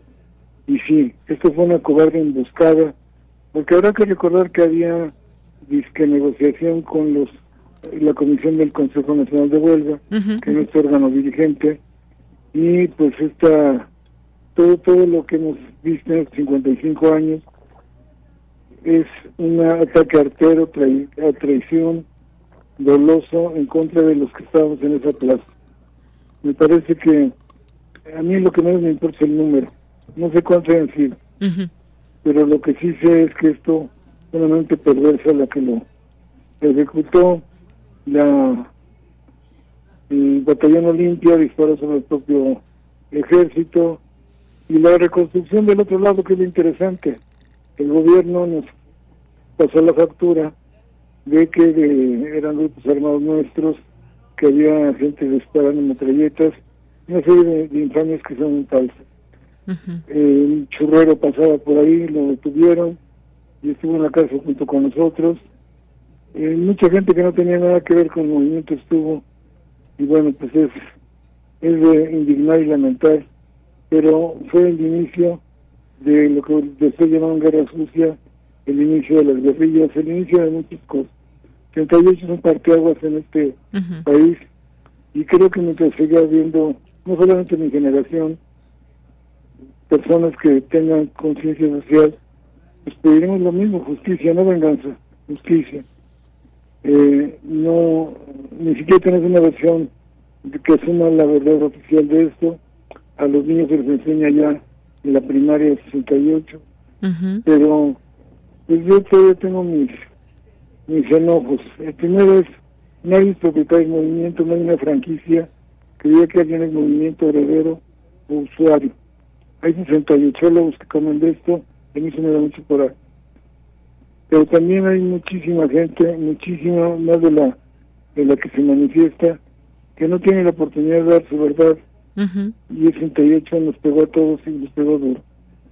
Así es, doctor. Y usted bien lo dice, no fue solamente esa tarde, esa noche de Tlatelolco, sino que pues esta represión, este miedo que se generó hacia la comunidad de estudiantes, pues fueron, fueron varios años la forma en que quisieron callarlos, desorganizarlos y que prevaleció y que ese día pues fue por supuesto muy importante porque era una manifestación muy grande donde ya habían sumado voces y pacífica, exactamente, no como esa versión que quiso dar en su momento el gobierno de decir que había estudiantes armados cuando pues las cosas se fueron eh, poco a poco aclarando, en donde... un amigo mío, Carlos Andrade, Carlos Andrade tiene una complexión física muy endeble, y era ilógico la confesión que hacía de cómo había disparado la metralleta, de la tortura con la cual sacaron la confesión, pues es la que está peor todavía.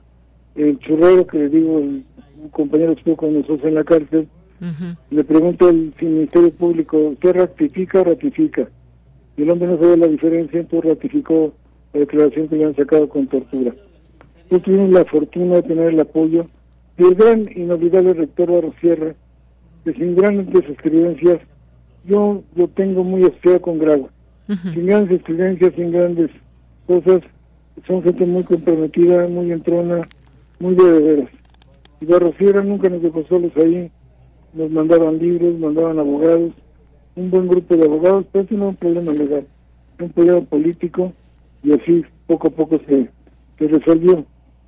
Nos acusaron de cosas inverosímiles, no era legal esto, tribunales internacionales eh, intervinieron, y ahora que seguimos esperando la, la versión. Si hay versiones, por supuesto, oficiales de qué pasó, a mí me indigna mucho que todo el mundo dice que en 68. Lo que no aclaran es de qué lado.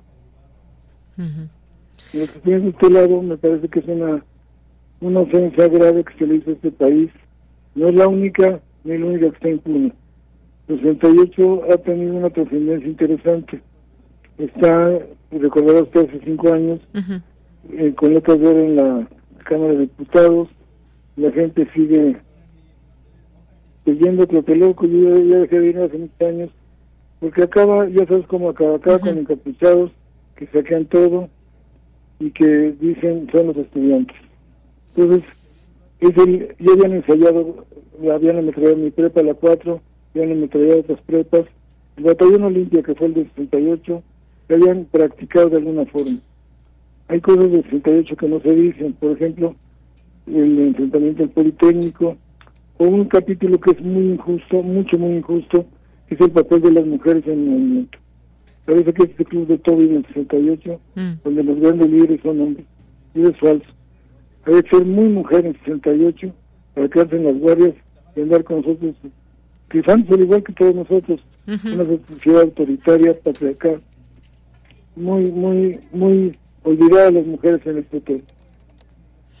Bien, pues qué bueno que, lo menciona, eh, doctor. Importante todo esto, el papel de las mujeres, que efectivamente, pues fueron muchas estudiantes que también participaron, muchas mujeres que destacaron también por este compromiso y este activismo dentro del movimiento. Y usted, eh, pues también menciona esta trascendencia importante, porque hoy en día seguimos viendo jóvenes en las filas de esta marcha ya tradicional del 2 de octubre. Y eso es importante porque las nuevas generaciones también se interesan por ese episodio tan eh, terrible de nuestra historia. Así es, que la memoria colectiva, que es algo eh, complejo de estudiar, nos dice que, insisto, hay otras cosas de matanzas, hay injusticias, y esta quedó muy grabada en la mente de los mexicanos.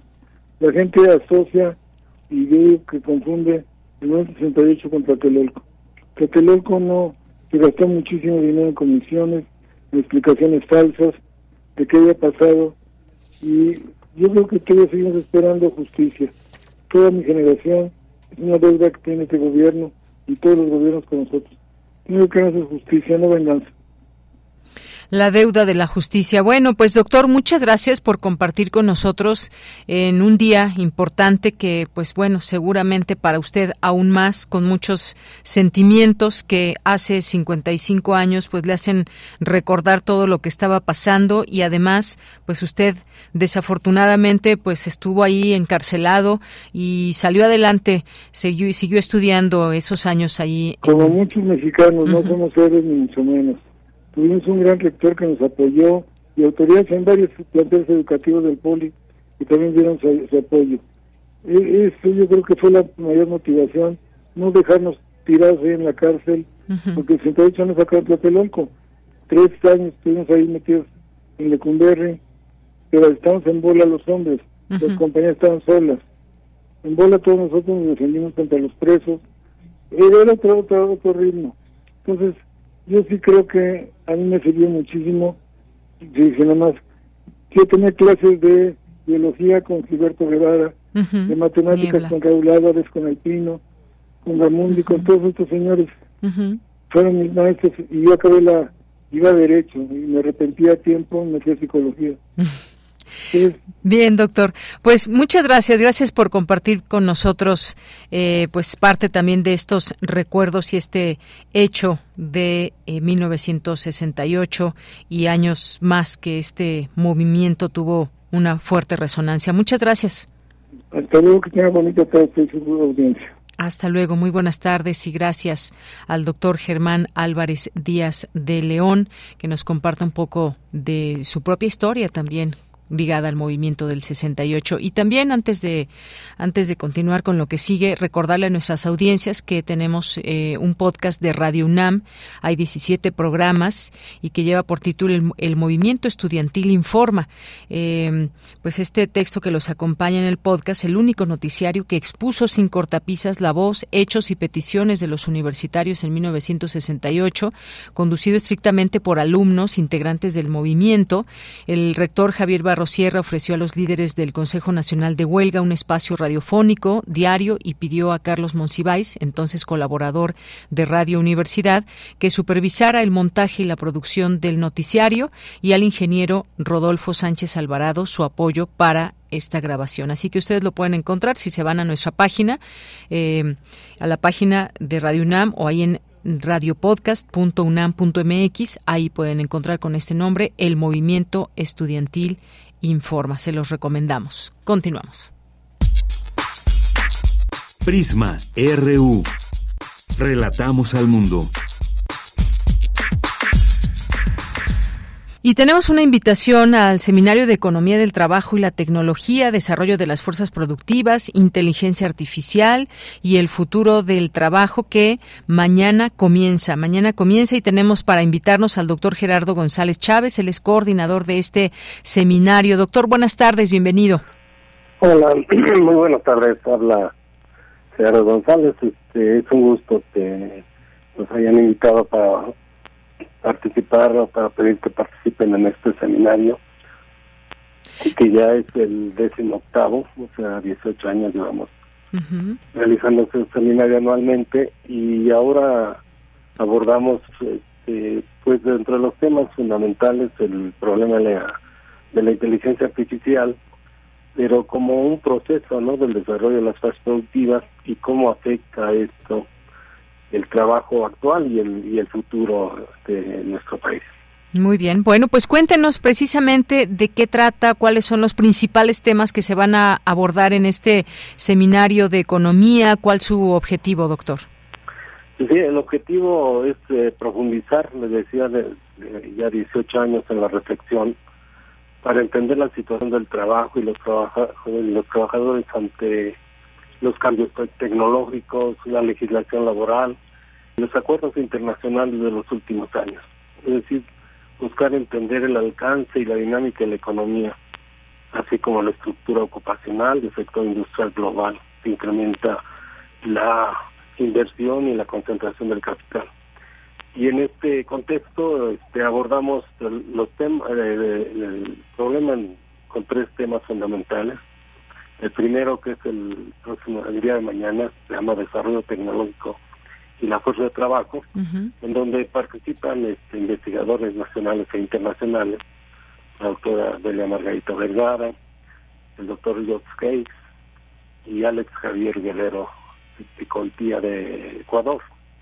Eh, asimismo, este, abordamos el problema de la educación y de las formas, de los factores críticos del empleo profesional el doctor Gerardo Nieto López de la Dirección General de Orientación Vocacional y la doctora Nayeli Pérez Juárez que eh, ha estado trabajando el problema de los de la industria automotriz y en este seminario va a analizar la electromovilidad en México, es decir, la utilización de los de los automóviles eléctricos. El próximo miércoles 4 de octubre vamos a tratar el tema 2 que se llama robótica inteligencia artificial y la migración mundial, que son elementos también muy importantes que están sufriendo a nivel mundial. Y el tema de la doctora Ana María Aragonés Huberto Salgado corresponde a la agricultura 4.0, mercado de trabajo y migración. Asimismo, este, dos ponentes de la Universidad de, de Salamanca, España, el doctor Santiago Manuel López García y Miguel Ángel Malo, van a analizar el problema de la globalización y las plataformas hacia la telemigración. Eh, también trata en, esta, en este aspecto el doctor Roberto Cepeda Martínez elementos a una gobernanza de la migración en América y en las Américas y este por último en este este día se va a tratar el tema efectos de las nuevas tecnologías en las condiciones laborales de los mexicanos en Estados Unidos y por último, el día 5 de octubre, el próximo jueves, pues vamos a analizar el tema inteligencia artificial, futuro del trabajo y salarios en México, en donde también nos, van a, vamos a poder escuchar al, al doctor César Armando Salazar López aquí del instituto, que se llama Precarización Tecnológica del Empleo, algunas reflexiones para México. Muy bien. Y vamos a, a contar en esta ocasión en esta ocasión, por o más bien por segunda ocasión, con la participación del doctor Andrés Peñalosa Méndez, que actualmente está eh, este, coordinando una, revista de asesoría e investigación, pero que hace dos años era el responsable de la Comisión Nacional de Salarios Mínimos. Muy bien. Y por último, pues yo cierro con el tema de la inteligencia artificial y el futuro del trabajo, el Perfecto. Claro que sí, doctor. Pues bueno, dejamos aquí esta información también a través de nuestras redes sociales. Tenemos ya el cartel y bueno, pues se ya va a llevar en la, a cabo en la sala de videoconferencias del Instituto de Investigaciones Económicas, pero también habrá transmisión en vivo por YouTube. Así que dejamos esta invitación para quien quiera ser parte de este de este seminario. Pues no me resta más que agradecerle, doctor. Y bueno, agradecer también hay eh, todavía la posibilidad de inscribirse viendo, entrando a la página en actividades actividades.unam.mx pueden registrarse al seminario. Muy bien. Va a ser presencial e híbrido, Muy bien, es necesario que se registren, así que háganlo, hay tiempo, ya empieza mañana, tienen algunas horas. Muchas gracias, doctor, que esté muy bien. Al contrario, muchas gracias por la invitación y un saludo a todos. Muy buenas tardes. Gracias al doctor Gerardo González Chávez, quien es coordinador de este seminario.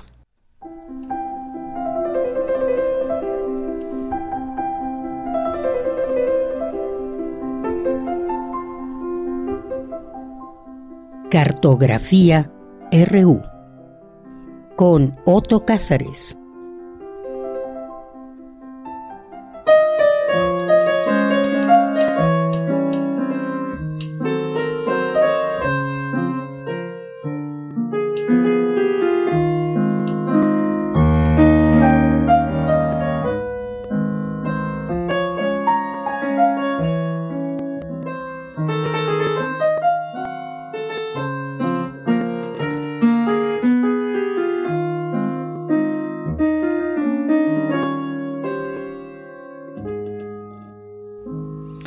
Qué bella entrada. Otto Cázares, ¿cómo estás? Muy buenas tardes. Mira, querida, te abrazo con cariño. Abrazo también a nuestra querida audiencia. Y en estos minutos que siguen voy a dedicar mi cartografía al entrañable amigo y magnífico pianista Edison Quintana. Porque ocurre, amigos de Yanira, que el pasado miércoles 27 de septiembre tuvo lugar el último concierto del pianista uruguayo mexicano Edison Quintana para Bellas Artes. Y se coronó con este concierto que tuvo lugar en, la casa Juan Rulfo, 36 años de trabajo para el instituto y desde luego también más de 70 años de una vida plena entregada a su instrumento, al piano. Y por supuesto, eh, Edison se despidió ofreciendo un programa bellísimo en el que incluyó una sonata de Muzio Clementi, incluyó la sonata Opus 22 en sol menor de Robert Schumann, complejísima, y también ofreció en su eh, concierto los cuadros de una exposición de Modest Mussorgsky en su versión original, que es para piano. Y Los cuadros de una exposición es una oda a la amistad entre músico y pintor, tema nodal esencial de esta cartografía. Y claro, Edison se llevó ovaciones, aplausos de sus amigos y admiradores, que lo han acompañado por muchos años, aplausos que me hicieron recordar lo que Teodor Adorno dijo en la historia natural del teatro sobre el aplauso como la última forma de comunicación objetiva entre músico y oyente, porque en la sala de conciertos el aplauso tiene una función ceremonial. El, recinto casi se viene abajo por los eh, aplausos de los que fue merecedor Edison, que es un virtuoso que no se tiene a sí mismo por uno, pero con manos liebre salta de aquí para allá por el teclado con manos navaja, Edison corta el aire y digita las, las notas más afiladas y difíciles. Con manos múltiples, como de imagen hindú, pareciera a veces que Edison tuviera cuatro brazos. En los eh, episodios, en los pasajes más rápidos, de repente parece que se multiplican los brazos del pianista. Y todo esto producto del estudio, años de estudio. León Tolstoy en un ensayo de título ¿Qué es el arte? Dice, el arte son esas millones y millones de jornadas de trabajo que son necesarias para facilitar la producción de obras. Y tiene razón. Edison ha dedicado millones y millones de jornadas a este estudio para que parezca muy fácil a la hora de estar sentado frente a su instrumento. Edison Quintana ha estrenado durante su carrera profesional obras fundamentales del repertorio pianístico, ha hecho transcripciones al piano también muy importantes, pero no es aquí el espacio más idóneo para enumerar sus logros, que son muchísimos. Mejor, como Edison es un entusiasta y admirador del cine de Woody Allen, vendrá muy bien recordar una escena inolvidable de la película Manhattan, donde aparece Woody Allen recostado en un sofá y con una grabadora en mano haciendo un listado de cosas por las cuales vale la pena vivir. Y en su lista, Woody Allen incluía a Groucho Marx, al segundo movimiento de la Sinfonía Júpiter de Mozart, las manzanas de la pintura de Cézanne. En mi propia lista, si yo hiciera una lista para por las cuales vale la pena vivir, para no saltar por la ventana, yo debo incluir a Rembrandt, a María Fernanda, a Mozart, pero también pondría el piano de Edison Quintana. Es decir, yo incluyo el piano de Edison Quintana en, los ritos del yo para sobrevivir el imperio del desastre. Y me vienen a la mente los magníficos versos de Luis Cernuda. En cualquier urbe oscura donde amortaja el humo, al sueño de vivir curtido en la costumbre y el trabajo no da libertad ni esperanza, aún queda la sala de concierto. Aún puede el hombre dejar que su mente humillada se ennoblezca con la armonía sin par del arte inmaculado. El arte inmaculado es el arte musical, desde luego. Es lo único que puede hacer que nuestra mente humillada se ennoblezca. Y eso se hace a través de instrumentos musicales. Y desde luego, el instrumento de Edison Quintana es el vehículo para este ennoblecimiento. Cuando el mundo se acabe, la música seguirá escuchándose, decía Arthur Schopenhauer.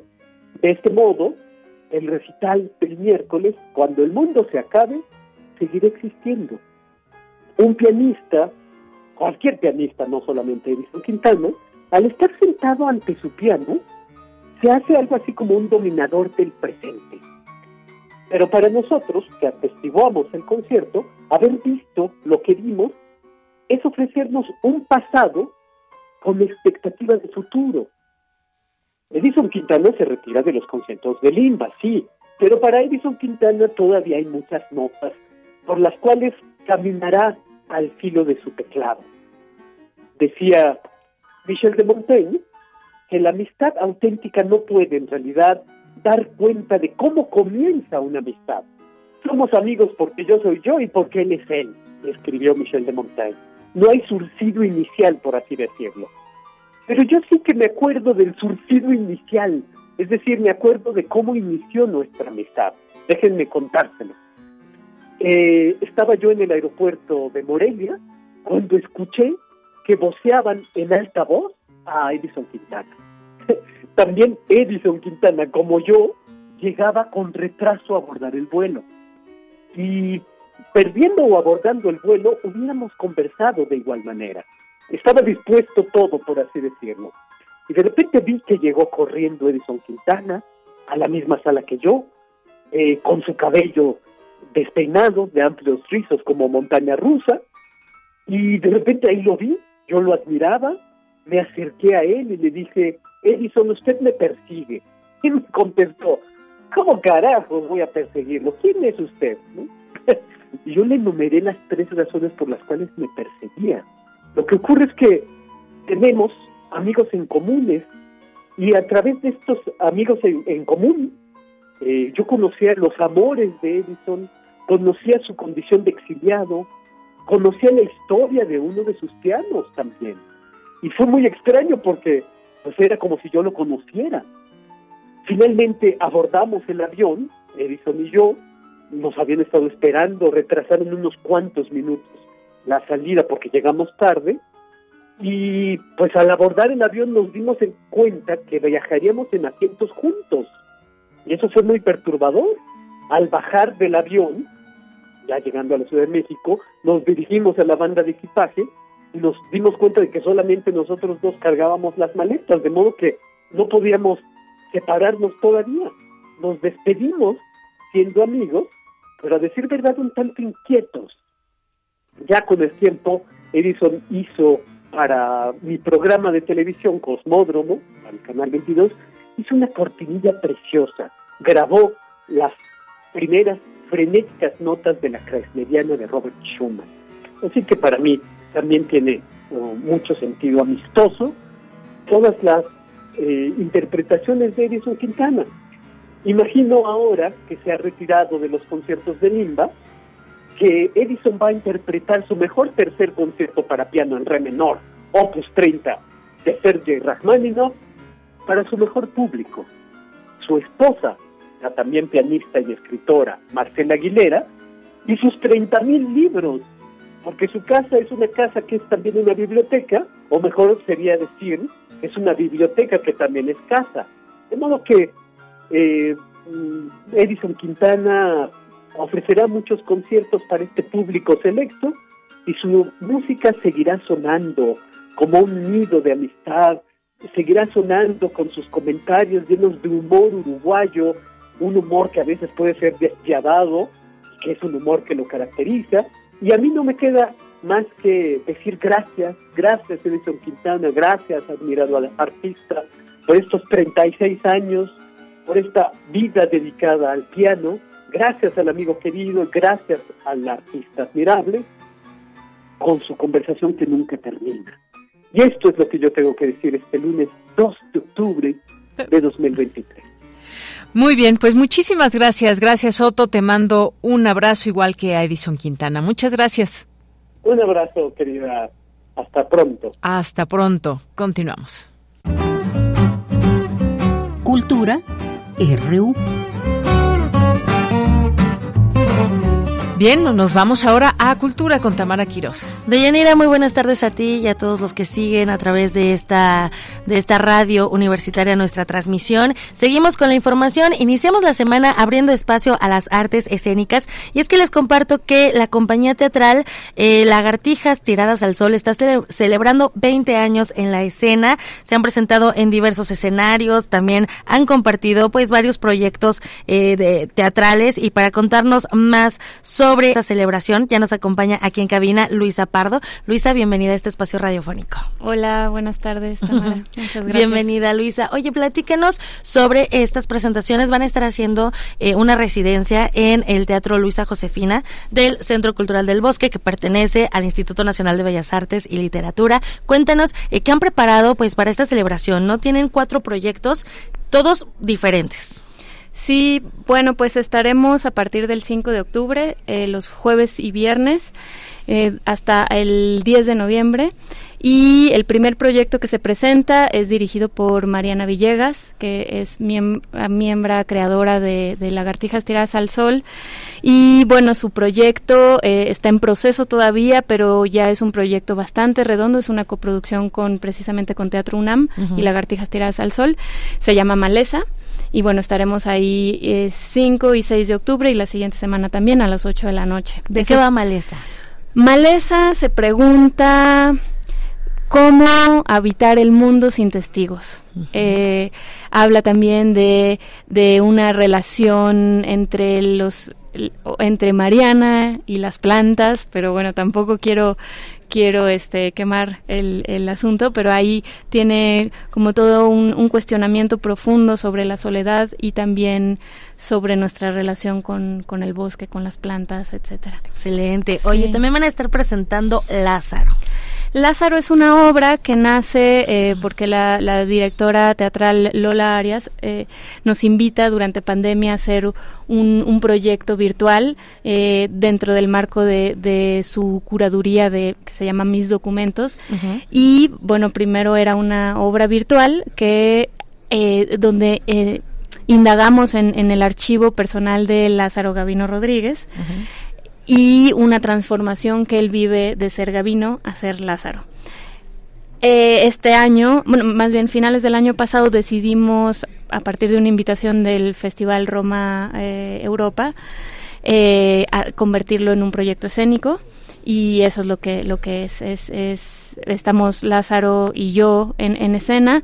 Y es justamente una dramaturgia eh, que, que, unen nuestro trabajo cinematográfico con el director Nicolás Pereda eh, y otros directores y directoras y, y la trayectoria de vida de Lázaro en, en, el teatro, en el cine y cómo se va construyendo el relato de una vida a partir de esto. Excelente, que justo hay que hacer una pausa aquí, Luisa, para que nos platiques. También eh, desde Lagartijas Tiradas al Sol hacen radio, ah, vaya, eh, experimentan también con el multimedia, ¿no? Platícanos también cómo han hecho pues estos otros proyectos, ¿no? ¿Qué narrativas eh, son parte importante de su proyecto para estar además 20 años en la escena, pero también incursionando en el radio, en el cine y bueno, con otras, otra, otras formas de comunicar. Sí, bueno, pues nuestra inquietud siempre tiene que ver con las preguntas esenciales de la vida, de quiénes somos nosotras y cuál es nuestro contexto, la historia de nuestro país. Y el teatro siempre tiene un límite en, tiempo y en espacio. Y de pronto em, nos vimos en la necesidad y también en, en pues sí, la curiosidad de investigar otros, otras formas de sacar eh, la información que vamos recabando a partir de los proyectos, porque bueno, también hacemos mucha, mucha, mucho trabajo de archivo, de investigación, em, muchas lecturas, etcétera. Entonces, digamos, el radio ha sido un espacio, em, eh, lo, cinematográfico que digamos eh, específicamente Nicolás Pereda nos ha acompañado y le hemos acompañado como colectivo y también hemos hecho publicaciones. Entonces, de alguna manera, estas otras, estos otros objetos artísticos acompañan la escena y sobre todo no son efímeros, ¿no? No son efímeros, sino que permanecen de alguna u otra manera en el, en el espacio. Sí, por este, supuesto. Entonces, bueno, 20 años trabajando juntas, pues han generado diversas piezas. Eh, como por ejemplo El rumor del incendio, que era un blog y un libro y una obra, de Retiré con un cerillo la nieve de un volcán, que era una obra y un libro, este, y bueno, así más o menos. Eh, eh, es como también, eh, vaya, este el teatro expansivo, ¿no? Llevarlo también a otras artes y, justo pues que queden estos testigos un tanto más tangibles, por decirlo entrecomillado, porque pues el teatro es un arte vivo, ¿no? Que sucede en el hoy y en el ahora. Y bueno, Luisa, también me gustaría que nos contaras sobre el 9 y 10 de noviembre se va a estar presentando una conferencia que tiene por título Veracruz, nos estamos deforestando o cómo extrañar Jalapa y tú eres también protagonista de, de este proyecto. Sí, bueno, en realidad esa me parece que es el 3 de noviembre y estas fechas son de tiburón. 3 em, de noviembre, tienes toda la razón. y esta pieza Veracruz pues nace en el 2016 a partir de una petición de un festival en, en España, eh, Escenas do Cambio en, en Galicia, eh, pues en torno al asesinato de Nadia Vera y Rubén Espinosa. Y digamos que la pregunta eh, fundamental de la pieza es qué pasó en Veracruz, que digamos es el estado que a mí me vio crecer y que pues es el estado donde vive mi familia paterna, eh, para que alguien como Nadia Vera y Rubén Espinosa tuvieran que huir de ahí y fueran lamentablemente después asesinadas eh, aquí en la colonia Narvarte. Entonces, un poco es, es, es una indagación también en la historia, en la memoria personal y es un homenaje también a, Nadia y a Rubén. Este homenaje es el viernes 3 de noviembre, este sí, y bueno, la entrada tiene un costo de 150 como la mayoría de los accesos de del Centro Cultural del Bosque y bueno, también está el jueves eh, de 30 pesos. exactamente, y el 9 y 10 de noviembre estarán presentando Tiburón, que también esta es una de las obras con las que más se han presentado, ¿no? En, diversos foros. Últimamente sí, es uno de nuestros últimos proyectos, es una coproducción de un festival en, en Suiza, de la también de Teatro UNAM y de Lagartijas Tiradas al Sol. Y bueno, ahí la pregunta es eh, casi que eh, qué es un milagro, quiénes son los otros y las otras. Y entonces, eh, digamos, un, una persona urbana como Gavino Rodríguez enfrentándose a un contexto de un pueblo distinto y de, de la isla Tiburón. Oh, Entonces, sí, y, bueno, hablando de los accesos al teatro, tenemos los jueves de 30 pesos, pero también estos 150 pesos, pues si llevan credenciales. Hay, hay, hay varias eh, promociones.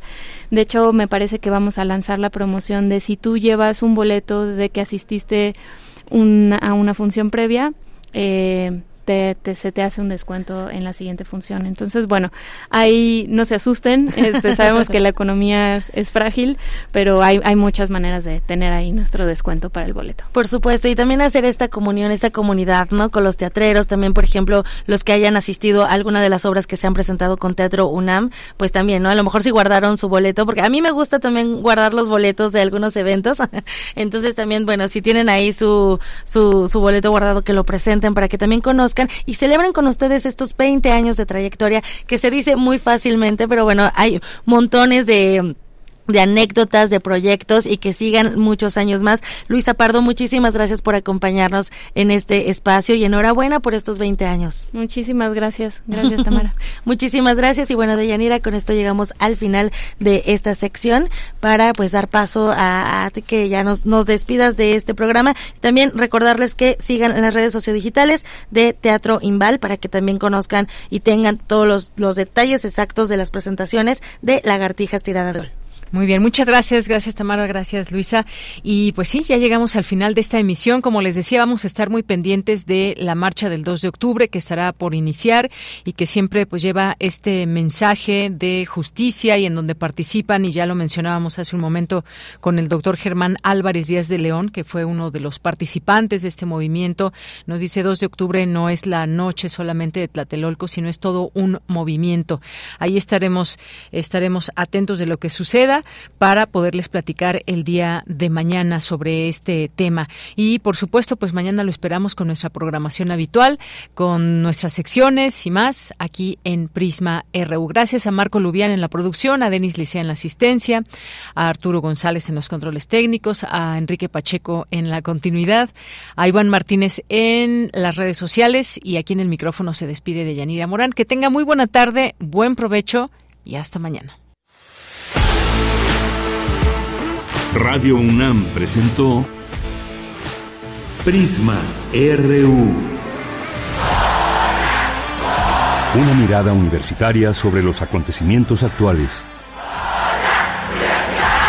Prisma RU. Relatamos al mundo.